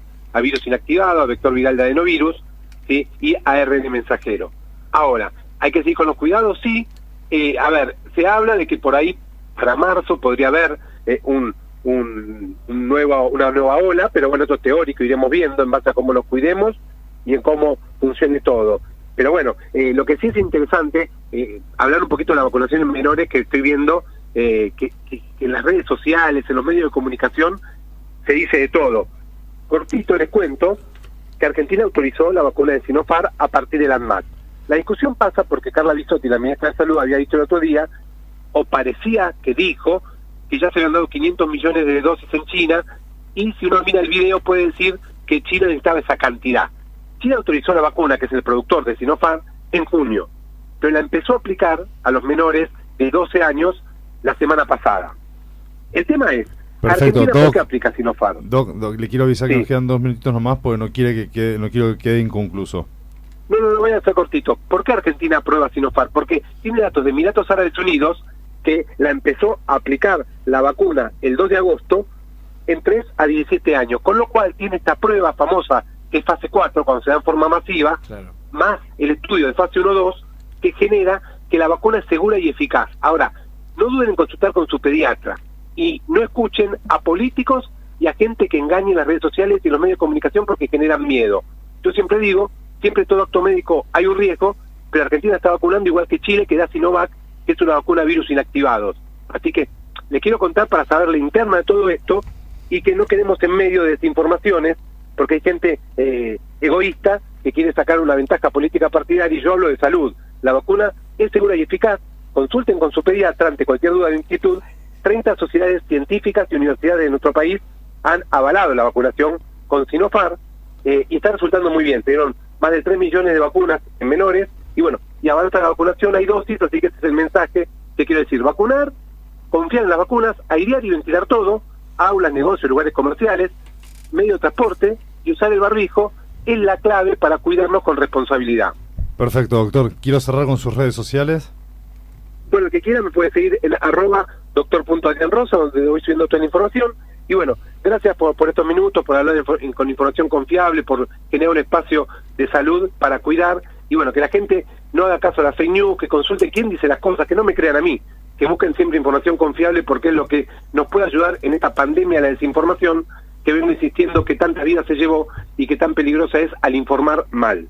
Doc, no, por favor, gracias a usted por, por estar siempre con, con toda la información actualizada y, y fidedigna. Abrazo. Hasta, hasta la próxima. Hasta luego. Bueno. queridos amigos, ahora vamos con Olivia. Olivia lucha contra la leucemia y precisa colaboración. Tiene cuatro añitos nomás, está internada en el hospital Posadas y debe comenzar un tratamiento médico de al menos un año. Su familia, bueno, esto, el evento ya lo hicieron, ¿no, Jorge? ¿Participó mucha gente? Sí, ahí hicieron muchos eventos en realidad. Mañana domingo también hacen un, un campeonato de fútbol ahí para el lado de mi barrio. Así que la verdad que la gente es muy solidaria en ese sentido. Perfecto. Vive en el barrio La Torre Máximo Paz y fue diagnosticada con leucemia linfoglástica aguda y debe comenzar el tratamiento eh, de por lo menos un año, ¿verdad, Jorge? Sí, si sí, todo sale, bien, eh, y el cuerpo resiste de la nena, que hasta ahora viene bancando muy bien la quimio, creo que en un año, un año y medio, un año tres meses puede estar con rehabilitada totalmente, ¿no? Veremos qué pasa. Bueno, hay que seguir, este, como se suele difundiendo. decir. La enfermedad progresa, perdóname, hubo rápidamente sí, perdóname y, crea, y, crea, células sanguíneas inmaduras en lugar de maduras. Este tipo de cáncer más común eh, es más común en niños y los tratamientos ofrecen buenas posibilidades de recuperación, ¿no? Aparte, eh, jóvenes tienen todo, todo un tiempo para, para recuperarse, para recuperarse y estar más fuertes. Se puede colaborar con una transferencia de 10, 50, 100, lo que sea será bienvenido. y El depósito virtual se puede realizar por por CBU que tenemos en pantalla o con el alias reto.buzo.choclo, reto.buzo.choclo. La titular de la cuenta es Elina Clariver Santander y tanto nosotros como la familia te vamos a estar agradecidos por cualquier aporte que, que puedas hacer. Así que bueno, queridos amigos, ahora vemos, vamos a ver si nos comunicamos con una persona que quiere participar ¿Hay ganador? ¿Hay ganador o no hay ganador? ¿Qué pasa? No, no, no sé si gana todo. Ayudémosla con las preguntas. A ver, en este caso parece es un ayudémoslo, ¿eh? Personal nos conecta. Ayudémoslo. Así que vamos a ver si nos podemos comunicar. Vamos a ver qué pasa. Vamos a ver qué pasa. Se tiene que ir el juego. Se tiene que ir. Y yo demoré un poquito en hacer los sorteos. A ver si nos atienden. Pues la gente está trabajando, obviamente, o está estudiando, están ocupados. Uno participa. Ahí está. Ahí Hola, sí. Fede, ¿estás ahí? Sí, estoy. ¿Cómo estás? Sé que estás en el trabajo y estabas mirando el programa que no, lo- espero que nos estés escuchando de 810 a ver, estás trabajando, pero bueno, uno escucha el trabajo o pone el celular ahí y lo ve por Facebook o por YouTube. Y él tiene, tenés un sobrino. Sí, tengo tres sobrinos chiquititos. Uno de cuatro, otro de siete y bueno, otro de doce. Si no me decías el de 12, no podías. Pegaste en el travesaño, pues para mayores de 8 años. Eh, y podíamos agregar la, el asado que trajiste, lo dividimos. Como el asado que traje, y bueno, obvio, boludo. No, que siempre trajo, se, no, que no, con ¿cómo, los boludo? No, no, estamos en vivo, Fede, por favor. Fede, ¿de dónde sos? Contanos un poco de vos. Yo soy de colegiales y ahora en ese momento estoy en el, en el trabajo, en el restaurante Las Petunias. Bueno, un gran saludo a todos ellos. Ya mando, Costa Rica, después. 4600, Después este, tenemos que pagar la publicidad. Los integrantes del staff. Soy Hugo, mucho gusto. ¿Cómo estás? Uh, ¿Qué tal, Hugo? Un gusto. Bueno, Fede, tres preguntitas nada más porque estás laburando, no te queremos sacar tiempo. Obviamente te hacemos llegar el premio eh, o puedes pasar por la radio como quieras, lo coordinamos en la semana. Bueno, la primera pregunta es, si A es padre de B, pero B ¿Cómo? no es el hijo de A, ¿quién es B? A es el padre de B. Si B es Y- el hijo de A, No, A es el padre de B, pero B no es el hijo de A, ¿quién es B? pero ¿quién no hizo el hijo de A? Ahí es así, A es padre de B, Sí, pero B no es el hijo de A, sí. ¿quién es B? A es padre de B, pero B no es hijo de A. La hermana, es una nena. A es padre de una niña que es la hija y no el hijo. Muy bien. bien. Ya está, si respondió esta, pará. No, pará, pará, pará, pará. Vamos No. la primera. Una adentro. Una, pero no, si respondió a esta, las otras responde perfecta. Segunda pregunta, ¿cuál es la forma correcta de escribir durmiendo? ¿Cuál es la forma correcta de escribir durmiendo? ¿Sí? No se puede escribir durmiendo si está durmiendo. O sea, Que no se puede. ¿tenés que estar? O que está sonámbulo. No, sí, estás muy cerca. ¿Cuál es la forma correcta de, escribir, de escribir durmiendo? ¿Tenés que estar? Durmiendo. No, no, no. A ver, una posibilidad más. Vos, vos lo acabas de decir. No, Pará, no hay pará. forma correcta porque si estás durmiendo no lo ¿Cuál puedes es la escribir. forma de decir ahora, de si vos lo dijiste, decir si estás durmiendo no lo puedes escribir, entonces tenés que estar despierto? perfecto. Claro. Bueno, esa fue media y media, ¿no? Bien, la bien. última. ¿De qué color son las mangas del chaleco rojo de Eduardo? ¿De qué color son las mangas del chaleco rojo de Eduardo? A menos que las mangas sean de otro color que no es el rojo, deben ser rojas. Ganaste igual. Las- los chalecos no tienen manga, Fede. Ah, Acá está mi compañero diciéndome que sí, que soy un boludo. Que no me gané cero kilómetros, en cero No, kilómetros. ¿no? Bueno, después, che, hay que empezar a innovar el PIB. Fede, te, voy a- te vamos a estar llamando ahora en estos días para acercarte el premio. Muchísimas Dale, gracias por part- dale. participar y, y estar y un gran saludo a toda la gente y tus compañeros de trabajo. Dale, muchas gracias, sí, hasta luego. Hasta luego. Hasta luego, organicen una comida que vamos todos. Bueno, un genio, le pegó la más difícil, ¿eh? Me pegó la más difícil. Ah, Le si, era, eh, si era un 0 kilómetros, le ponemos 3 0.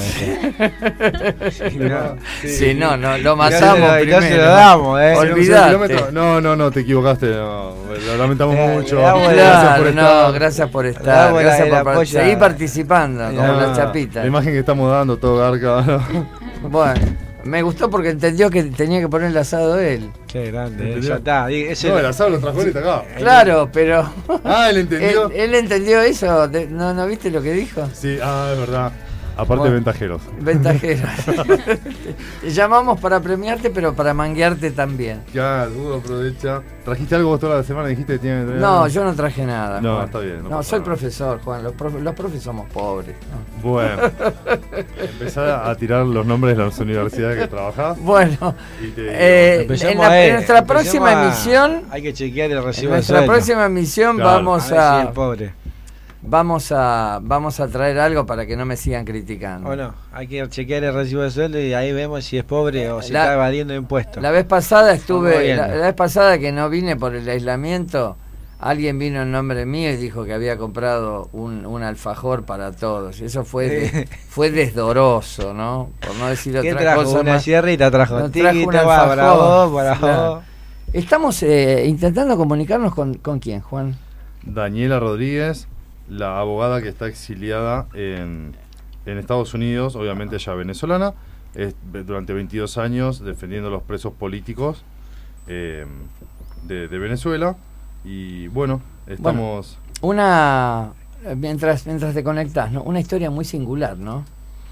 O sea, Ahora, tenés que estar exiliado 22, 22 años. ¿eh? años. Hay que estar y defendiendo encima. No, pero además cuando uno cuando uno piensa en los orígenes de toda esta problemática, este Venezuela supo supo tener la tercera reserva de petróleo del mundo y estuvo siempre en la organización de en la OPEP, la Organización de Países Exportadores de Petróleo, o sea, además tiene hierro, es toda una potencia desde el punto de vista de los recursos.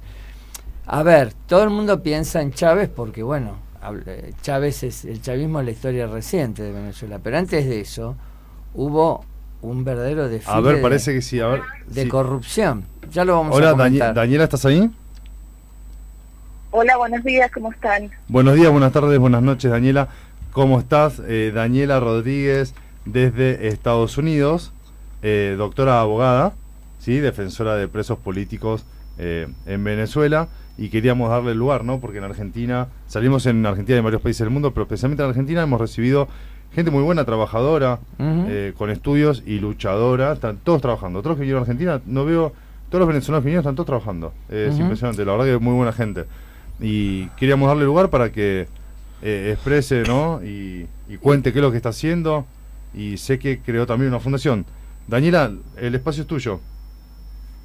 Hola, bueno, encantada, gracias por, por la invitación y la oportunidad también para comunicarme con todos los venezolanos que están allá.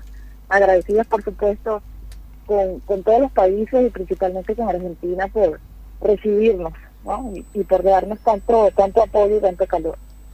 Eh, bueno, estamos en varias cosas. Eh, sí, recientemente inscribimos la Fundación Ayuda a las Venezuela aquí en el estado de la Florida y bueno, tratando de esfuerzos para, para ayudar en el tema de la ayuda humanitaria en Venezuela, que, que es tan grave. Tenemos una situación de, una crisis en, medicinas, en atención médica, en alimentación, en cuidados, eh, como nunca antes vista. Y bueno, creo que todos los venezolanos que estamos eh, en la diáspora, en el exilio, tenemos la obligación de, prestar, prestar ayuda. E- Esa es básicamente la, la función que estamos tratando de desarrollar aquí. Eh, seguir denunciando, por supuesto, lo que está ocurriendo en Venezuela y, y, que tiene años, ¿no? No, no es nuevo. Eh, La, la destrucción de, de uno de los países más ricos de la región, que, que creo que todos han sido ya conscientes eh, es una realidad que se está expandiendo en la región y, y es un llamado, es una alerta. Hoy en día nos dicen, eh, pero ¿por qué se preocupan? ¿Por qué se meten en, en- en la política interna de los países? Y yo creo que es una preocupación como ser humano, eh, eh, co- como, ciudadano del mundo, que tenemos que, que hacer un llamado y decir basta, porque eh, está el, el chavismo eh, me sale un poco cortado, ¿no? es una expansión. Da- Dan- Daniela, perdón, disculpa que te, que te interrumpa. Soy Hugo Besati, muchísimo gusto en, en conocerte. Eh, te, hago, te hago una pregunta. Quería saber en qué ciudad de, de los Estados Unidos este, residís y cuáles son las acciones concretas que hacen en- con el tema de, de- los exiliados, de los presos políticos, en fin, lo que nos quieras contar. Ok, bueno, yo estoy en la ciudad de Pembroke, en el estado de la Florida. Eh, ahorita lo que estamos haciendo a nivel de la, de la fundación es el ayu- la ayuda di- directa. Aquí en, algunas organizaciones están brindando apoyo a, a los venezolanos que están en, la diáspora. Eh, hay venezolanos que aquí en el estado de la Florida se encuentran en refugio. Eh, yo tuve la oportunidad de, he hecho amistad con, con la señora Minta Pérez, que es la mamá de Oscar Pérez. La señora Minta se encuentra hoy en un refugio. Estamos tratando de darle apoyo, de que pueda tener un lugar decente para vivir. Eh, hay muchos venezolanos en esta situación. Aparte de eso, eh, nuestra misión es tratar de lograr fondos, por supuesto que sean transparentemente manejados para poder enviar ayuda a Venezuela, sobre todo a nivel de medicamentos y asistencia médica. Ese es el trabajo que inicialmente estamos haciendo como hormiguitas. Hoy en día eh, ayuda nos está funcionando eh, prácticamente con las donaciones de en, en insumos de venezolanos, cada uno de nosotros con su producto su trabajo. Eso es lo que estamos haciendo aún. No, nosotros no tenemos ningún financiamiento formal que queremos lograrlo y vuelvo y repito, para manejarlo de la manera más eficiente, que esos recursos realmente lleguen a Venezuela, porque no la ayuda humanitaria que tanto ha sido cacareada no está llegando a, los sectores más, más deprimidos de la población y sobre todo a las regiones eh, apartadas de la ciudad. Claro. Es decir, bueno, sí, es un contexto muy muy desfavorable, muy este, el que nos estás este, planteando, ¿no? Eh, ¿Vos tenés familiares eh, en, en Venezuela o...? Sí, como no, eh, y asustada también por ellos, porque eh, cuando tú eh, te dedicas a denunciar, cuando te dedicas al trabajo social o a la denuncia pública de lo que ocurre en Venezuela, eres objetivo político. Y por supuesto, yo estoy aquí no por caso fortuito. Eh, salí de mi país por miedo a represalias a todos los movimientos políticos en el que, en que estuve participando para, para tratar de que el régimen de Venezuela saliera de manera democrática de mi país. Entonces, eh, esa ha sido la función de- desde que estamos aquí, tratando de llevar eh, la ayuda a Venezuela y que, y que la gente pueda tener manera de acceder a, a la atención médica y también a la educación. Estamos viendo que hoy en día la deserción escolar, eh, los colegios están cerrando eh, y tenemos que hacer algo. Tenemos que hacer algo por lo menos para que la gente que, que se mantenga en el país tenga posibilidades de, de salir adelante Claro. y, y, y fortalecerles el espíritu, básicamente. Eh, te pregunto, nosotros verdaderamente, por lo menos aquí en Argentina, no hemos tenido la posibilidad de acceder a, cifras eh, consistentes, es decir, no sabemos bien realmente cómo ha transcurrido o cómo está transcurriendo la, la pandemia en, en Venezuela. Me parece que no hay cifras fidedignas. ¿Vos nos podés suministrar alguna información al respecto? Si hay vacunación, ¿cuál, cuál ha sido el índice más o menos de, de muertos por, por millón de habitantes? En fin, ¿cómo ha transcurrido todo? ¿Qué medidas se tomaron? La verdad que sabemos muy poco de eso, eh, de, lo, de cómo fue en Venezuela. Bueno, es que no, nunca, nunca encontrarás cifras oficiales de- de- por parte de- del régimen en Venezuela, no las, no las hay. Eh, sí hay un programa de vacunación que inicialmente se hizo con las vacunas cubanas que llegaron, posterior a las chinas, pero no ha sido eh, eh, frecuente o no ha sido eh, la primera dosis la aplican, después la segunda dosis no, no, no logran acceder, no todo el mundo en las en las regiones del interior del país, no todo el mundo ha tenido acceso. Eh, Daniela, tengo entendido tengo entendido que, que hay un hay un centro en el poliedro en, en la ciudad de Caracas donde están supuestamente siendo atendidos pero allí no se sabe lo que está lo que está ocurriendo. Se sabe que hay incluso crematorios que hay una supuesta atención médica pero la pandemia como como todo lo que lo que maneja el régimen es, es hermético y no te puedo hablar de cifras porque porque realmente no las manejo no las sabemos. Sabemos que hay miles de muertos eh, pero eh, eso esa información eh, incluso eh, a mí me llegaron denuncias eh, en Valencia en una ciudad en, en- en Venezuela Sí. donde estaban cremando incluso ciudadanos sin, sin la participación de sus familiares Eh, o sea, no Está bien, Daniela, ¿sabes estaban. Estaba escuchando la pregunta que te hacía Hugo, digo, ¿a qué va, no? Que no, no voy a decir qué importa las cifras oficiales, pero entiendo a qué ibas. Claro. Era para ver, cada verdad es un país que no da, me imagino, eh, está manejando las cosas como quiere. A ver, eh, tienen el poder, ¿no? Para tomar decisiones y todo eso, pero en este caso las manejas con, las Sí, manejan eh, por... eso es a todo nivel, no solamente con el manejo Daniela, la déjame- déjame terminar, por favor. Déjame terminar. La manejan ¿Me como escucha? quieren porque les conviene, ¿no? Eh, ahora sí, Dani, decime. Sí, no, no, cifras oficiales no vas a encontrar salvo lo que ellos eh, convenientemente publican. Claro. Perfecto, Daniela. Y sabes que da, da para hablar para rato, ¿no? Claro, ¿cómo Eh, difunden ellos lo que hacen, no? Claro, ¿cómo, importante. Daniela, ¿cómo difundís? ¿Cómo te pueden encontrar? ¿Cómo pueden apoyar a lo que estás haciendo? No logro escucharlos bien. A ver ahora, que preguntábamos con Hugo, ¿cómo, cómo te pueden encontrar? ¿Cómo, cómo difundís lo que haces eh, para apoyarte, ¿no? ¿Dónde pueden encontrar la gente para comunicarse con vos? Si me puedes repetir la pregunta porque no escucho nada, se va el audio completamente. Eh, A ver, ahora hola, hola, mi nombre es Olivia Tomasi. Eh, ¿Me escuchás? No. A ver. Dani, ¿me escuchás ahora? Perdimos señal. A ver. Sí, se cortó. Hola. parece. No, no, está, está en línea. ¿eh? Dani, ¿me escuchás? Ahora sí te escucho, sí, se va, se corta la, la comunicación, ahora sí te escucho. Perdón, con Hugo estábamos haciendo una pregunta muy importante, ¿no? Que es, ¿dónde te puede encontrar la gente con las cosas que haces? ¿Cómo se pueden comunicar con vos para apoyarte, para darte una mano? Ay, eh, gracias, gracias por esta- este recordatorio. Eh, Ayuda a los Venezuela está en todas las redes sociales, está en, en Facebook, está en, en Twitter y está en, en Instagram. Ayuda a los Venezuela. Ayúdanos Venezuela. Sí.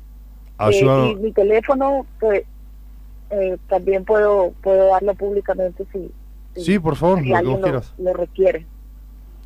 Mi teléfono es 305-842-8097, es mi teléfono aquí en el estado de la Florida y bueno, por supuesto estoy a la orden.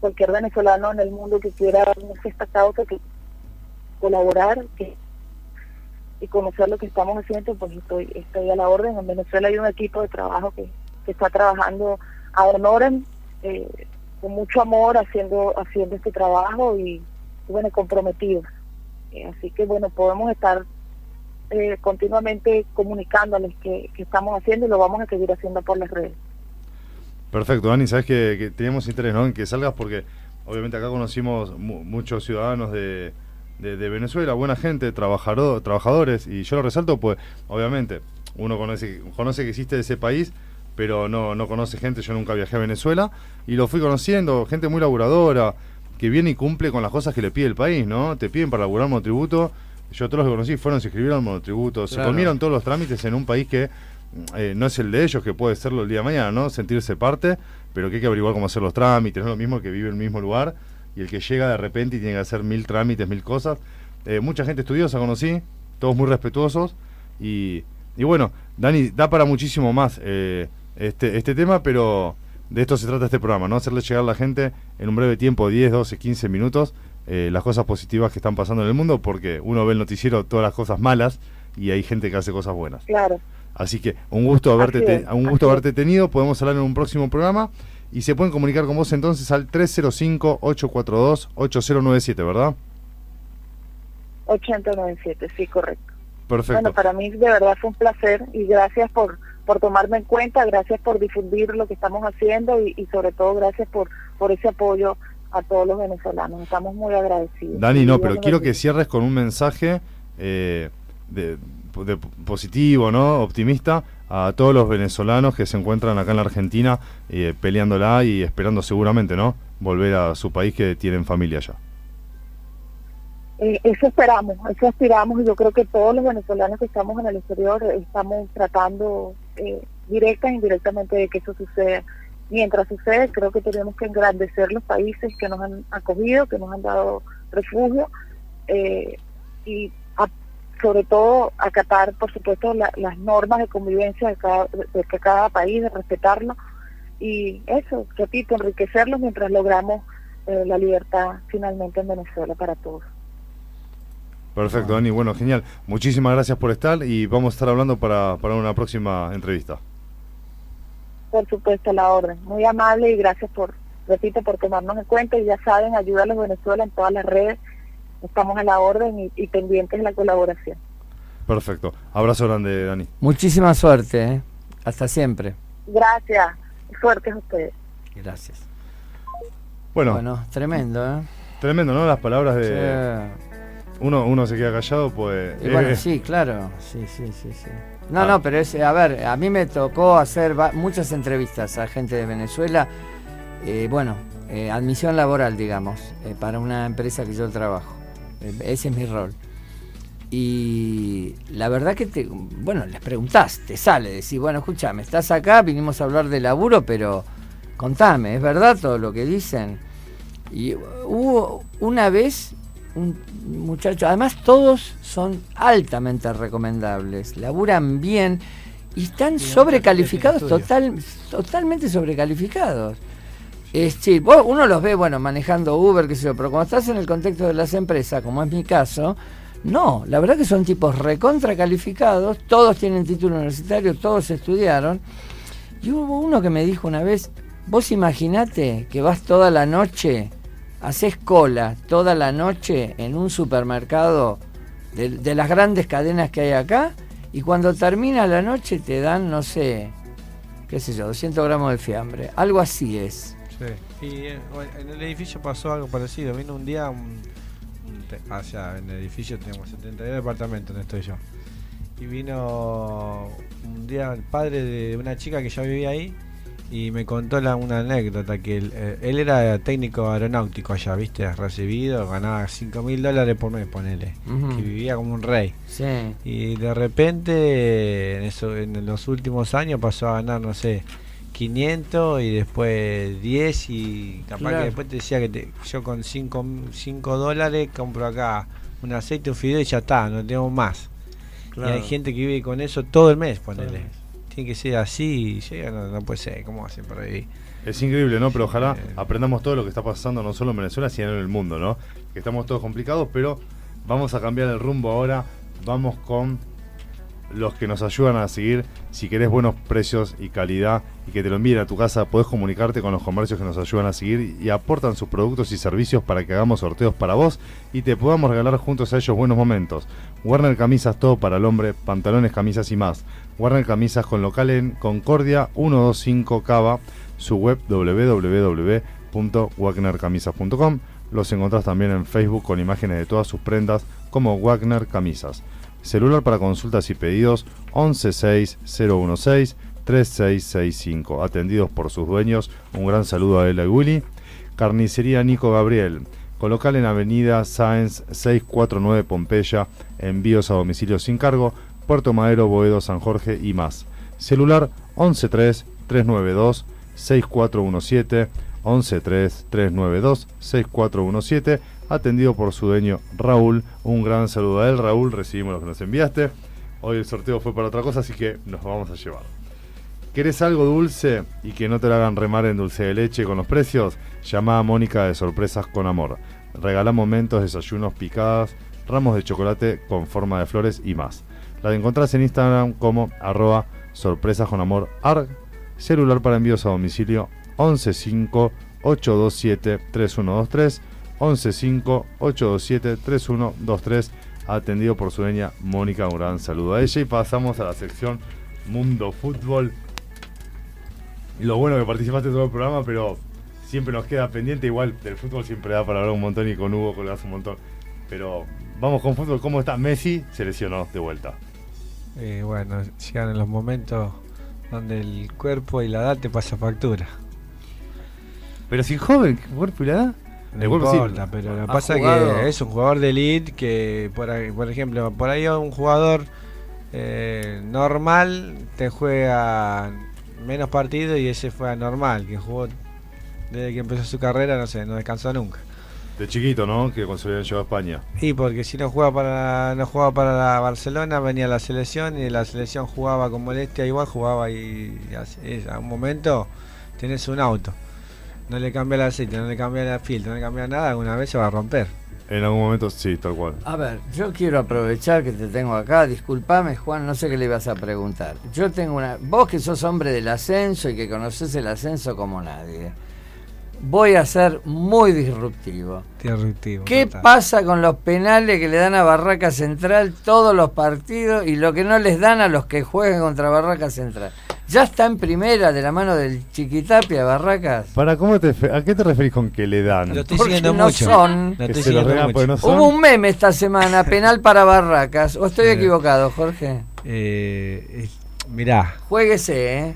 Barraca Central es un grande del Nacional B hoy en día. Eh, no hay no hay que discutirlo eso. Obviamente que sabemos que el plus lo tiene porque Chiquitapia Es el caballo del comisario. eh, fue, o sea, Chiquitapia llegó como presidente de, Barraca, pero apoyado por todo el mundo del fútbol del ascenso. Para llegar a ser presidente de la AFA llegó con ese con ese apoyo porque había mucho consenso en ese momento que hacía cosas buenas para, para lo que era el ascenso, que mejoró los contratos, X, la plata, X, X cosas, ¿no? Ahora estoy yendo muy seguido porque a los dos nenitos, o sea, de Adela y Willy, Pablito y Andmer, aprovecho mandando un saludito, quedaron ahí en inferiores, ¿viste? En Entonces, Barraca. en Barraca Así que yendo no te podés jugar estoy mucho. Yendo, estoy yendo todos los días, no. Yo creo que tienen ese plus y, y para mí, como yo lo veo, para mí van a ascender. Claro. Para mí van a ascender. El otro día me miré el partido por TC Sport Place y allá en Adrogué, partido muy difícil, la pasó mal por un momento, la pasó mal. Después hubo un penal ahí para Adrogué que el árbitro No ¿viste? lo no, dio. no lo vio. Y a- al, o sea, a los dos minutos de esa jugada hicieron el empate de Adrogué. Eh, si hubiese sido ganador Adrogué en ese momento hubiese sido justo porque tuvo dos tres en el palo, atajada de Aguiliardo, ¿viste? Claro. Pero después tiene, ojo que tiene la suerte de campeón también. No hay que echarle toda la culpa al árbitro, sino que, por ejemplo, faltaban dos minutos para finalizar el partido y hacen una jugada de contragolpe bien elaborada porque fue todo por abajo. Eh, llegan al área, se saca un tipo bien y definen bien. O sea, de, de- tres cuartos para arriba tienen, tienen varios que te matan, ¿viste? Claro. Yo, en lo personal, todas mis simpatías están con Ferro. Yo quiero que vuelva a primera. Es este, un club eh, glorioso. Tengo uno de mis mejores amigos, es hincha. Y entonces este, quiero que vuelva a Ferro. Pero, es un grande, lo que pasa es que es Claro. un grande de la categoría. Aprovecho a mandarle un saludo a la gente, a Franco Tolosa, que es el 9 de Ferro, amigo mío. ajá, y está ahí hoy pasando su carrera en lo deportivo muy bien. La verdad que después de, de pasar por colegial, de tener altibajo entre Tan Suárez, fue a colegial, le metió 15 y de 15 se fue a Ferro como si nada, ¿viste? El fútbol tiene eso, de casi de largarlo. Pasó a ser el 9 titular de colegial, le metió 20 goles en una temporada y hoy está en Ferro disfrutando de Nacional B, una institución enorme. ¿viste? a mí me parece que Brian Fernández es, eh, junto con Mañina, el de Tigre, son los dos mejores jugadores de la categoría. Lo que pasa que- Brian es un crack, lo tuvimos en Racing, Ese es tuvo un problemas. chico desperdicio ese, pero es un crack, la verdad Es que un crack. Tuvo, tuvo pobre, malas decisiones y bueno, pero parece, me- aunque no lo estemos aprovechando nosotros, la verdad que me alegro mucho por él porque superó un momento muy difícil Sí. y ahora en Ferro la está descosiendo. Es distinto para Lo la que pasa categoría. que lo importante es que esos jugadores así no se pierdan, ¿viste? Que la carrera no quede en el olvido.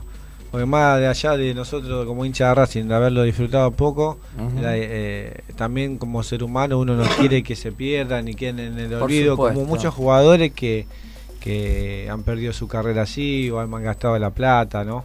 En su momento. Pero además a mí me parece, no sé si estarás de acuerdo Jorge, no sé, la mesa estará de acuerdo, pero yo creo que, a ver, por encima de todo, cuando vos te enteras públicamente que un tipo que ha estado en dificultades, como tuvo él, problemas así, esto es público, así que lo puedo decir, problemas de adicción muy severos y demás, y se recupera de tal manera, es un ejemplo de vida. Obvio, o ¿no? sea, y entonces, la verdad que a mí me pone contento que un tipo así se esté destacando, porque tiene con qué, pero además le ganó una situación difícil. Espero, ah, viste cómo es, capaz que sigue teniendo el problema y uno no se entera, pero si no es así, verdaderamente es para ponerse muy contento con él. Yo sinceramente espero de todas formas que no suba Barracas. Este, si gana la zona, tendría que jugar con San Martín de Tucumán, es muy difícil. Difícil, difícil. El sí. Santo Tucumano te gana en todos lados, ¿no? Es un equipo muy acostumbrado a jugar finales. Este, Está difícil, está difícil y está muy Claro. peleado todavía, no está, Está nada muy definido, peleado. ¿viste? Che, pará, pará, Boca también viene con bastante ayudín, ¿eh? Para. Ah, Sí, el otro día- Saltó, ahora, no, viste, no. porque es de boca, claro. Ya se desarmó el programa. Cortame mi micrófono un segundo, Ale. No, no, no lo corté, lo corta. Ale lo corta. Ale, Ale te hace todo. O Rick- gritos, se levanta y te, te corta el micrófono. Estuvo un poco No, Riquelme yendo a los jugo- a- al vestuario a retar a los jugadores. Me parece que está Riquelme mal. se Decoroso como las cositas que hace Racing. Escuchala, ni pero, eso pero escuchá, escuchá. La mujer es muy callada, ¿qué pasa? Acá te mueve boca también. ¿Todo de boca? Listo. No, todo de boca. Primer piña para tu lado izquierdo. No, tu lado derecho. Derecho. Pero vos no le das bolilla al fútbol, Juan, te tenés que No, informar más. a los. Sí, no, a la- no, los partidos de la selección a full, olvídate. Ajá. Y lo, el superclásico. ¿Cuál es el superclásico? Ya vas a contestarme Sí. Racing Independiente. Claro. Dale, toma, ya te un regalo a tu casa. Fenómeno. Miramos superclásicos distintos. Claro. Claro. Y sí, vos mirás el que ¿Quién jugó en. Japón? ¿Ustedes? Usted no, ¿Jugaron? no. Mirá, mirá. ¿Ustedes ¿Qué? jugaron? No saben tajero, no, no, saben no, tajero. vos no. Decí el nombre del equipo. ¿Quién jugó en Japón? No, pero te- Vos, vamos. A ver, te sale. Pero escúchame, no, no estás mane No. no manejas información. El- Como se suele decir, no sabés ni lo que hay adentro de la pelota. Pero claro, imagínate. Te tenés que informar. El Aire. primer grande fuimos nosotros. ¿Eh? El primer, el grande fue Racing y que marcó la historia. Después de ahí vienen todos. Ustedes acá se van caminando agarrados de la mano, ¿no? Vamos a tomar un cafecito, algo boludo ahora. Mirta, ¿te gusta el fútbol? No. Fíjate. Claro. No, no, no soy. No, porque es de Boca y se cansó de que siempre ganen, Claro, entonces. ganamos siempre, entonces duermo tranquila. No, pero en serio, no, no, miro, no, no sos No me de- pone nerviosa. no. Cuando, por ejemplo, cuando juega la selección, ¿lo ves? Porque Eso hay- sí, por lo ves. supuesto, sí. Pero eso. por, por Argentina, no porque te interese demasiado. Claro, no, no, me como todo eso, los tiempos, el tiempo de descuento, los penales, todo, rogando, rezando, sufrís. Claro. Pero si son campeonatos mundiales, si juega Argentina, los títulos, la Copa Libertadores, también la También miré. es lindo, es lindo. Claro. Ahora Sí, estaban sí. viendo de, de tratar de poner el mundial cada dos años, pero había un conflicto ahí, ¿viste? Sí, sí. Para eso no lo sabía. ¿De ¿Dónde lo sabía? Eh, No, no, no, están ya, ya salió por, por todos lados que quieren hacer el mundial cada dos años, pero que la FIFA me parece que no apoyaba. Había un conflicto, no sé cuál sería el conflicto de fondo, ¿no? Pero eh, no estaría mal, no sé si cada dos, pero cada tres, porque en realidad esperar cuatro años es mucho. Claro, hay una cosa fundamental. Cada dos no lo pueden hacer porque están los Juegos Olímpicos. Sí. Ahí y había un reglamento también con eso Claro. eh, puesto. el, el amigo Blatter, que andaba por la vida con un ojo tapado, ¿no? Es decir, este... Oh. Y sí, sí. Sos heavy, loco. no, es ¿eh? la verdad. Mirá es que la te- Googlealo y vas a ver. Sos mi amigo, te quiero un montón, pero Tiene- heavy. Tiene, tiene más causa Para que... qué mala persona. Tiene, más causa que los libros de Aristóteles, que trata- eh, trató como nadie el problema de la causa. Que salga del programa, acá sacamos el programa causa. ellos lo querían hacer cada tres años. O sea, Blatter en su momento propuso eso. Claro. Es decir, eh, respaldado por su querido amigo el, Pará, fer- pará, que el Jorge ferretero, sabe. el ferretero de Lo quieren Sarandí. hacer cada dos años porque con el mundial levantar la economía de un país tranquilamente. Y en realidad lo pensaron por eso también, por ese lado. Pero. No, ayudaría, ¿no? Sí. ¿Vos cómo Sí, lo- ayudaría. en realidad. A cualquier eventos. país del mundo que sea sede mundial va a generar mucho. Olvídate. Y pero también lleva un gasto que después dicen, No. che, gasté esto y gastaste el triple de lo que gastaste. No, y además, escúchame, por ejemplo, en un país como Sudáfrica, no sé, ¿qué hacen con los estadios que hicieron para el Mundial 2010? ¿Qué, qué, quién juega? ¿El Pretoria contra el.? Sí, no sé. es complicado. Lo, ¿Entendés? O no, sea, la potencia no- que somos nosotros, Europa, Claro. Uruguay, Brasil, sí se pueden abastecer, pero países más bajos más complicado. No, cada tres años estaría bien, porque nunca coincidiría con los Juegos Olímpicos. No podés tener dos mega eventos en un año. Y además, bueno, lamentablemente corre, como en todos lados, corre la corrupción. El año que viene es en Qatar. Ah, por eso decía vos de que cada facturás, pero por ahí. Claro. el- el- o sea, ser, ¿no? decime, qué, digamos, qué, qué tradición futbolística tiene Qatar. Es un tema de, de plata, un país pequeño, poderosísimo económicamente, pero viste, también tienen que jugar un poco la parte deportiva. Acá había un proyecto, en 2030 se cumplen 100 años del primer mundial, que la, la final la jugaron Uruguay y Argentina en el centenario, ¿no? Que ganó Uruguay 4 a 2. Y había un proyecto para que el Mundial del 2030 lo hicieran Argentina, Uruguay y darle participación a Paraguay, que si- siempre quiso, y es un país con mucha tradición también, pero bueno, ninguno de los tres puede solo en este momento, ¿no? Entonces, este, bueno, es como que hay una posibilidad. Pero esto de Qatar el año que viene, de hecho, rompen con una tradición que no se había roto nunca. El Mundial es en junio. Sí, Por eso obvio. siempre Messi cumpl- cumplía los años durante el Mundial. Y ahora lo van a hacer en octubre, noviembre. Y sí, lo hacen más llegado a las fiestas también, ¿viste? Estuve- Eh, estuve- a mí no, por el calor, no me- Jorge. No me, modifica mucho el tema de en qué mes se- sea, ponele. Tengo un amigo, tengo un par de amigos que sacaron el paquete. Es decir, rompieron el chanchito y se van el año que viene a verlo. Ellos tenían, guau, no tenían un paquetito. Y Tenían- este- Estaban grosos esos paquetitos. Bueno, Hugo. y me- Chicos, no, esperen, esperen, se pasó el tiempo, tres minutos nomás. me pasaron los valores. Jorge, Vamos. empezá por favor a despedirte, a mandar tus saludos. Me voy a despedir de todo el mundo.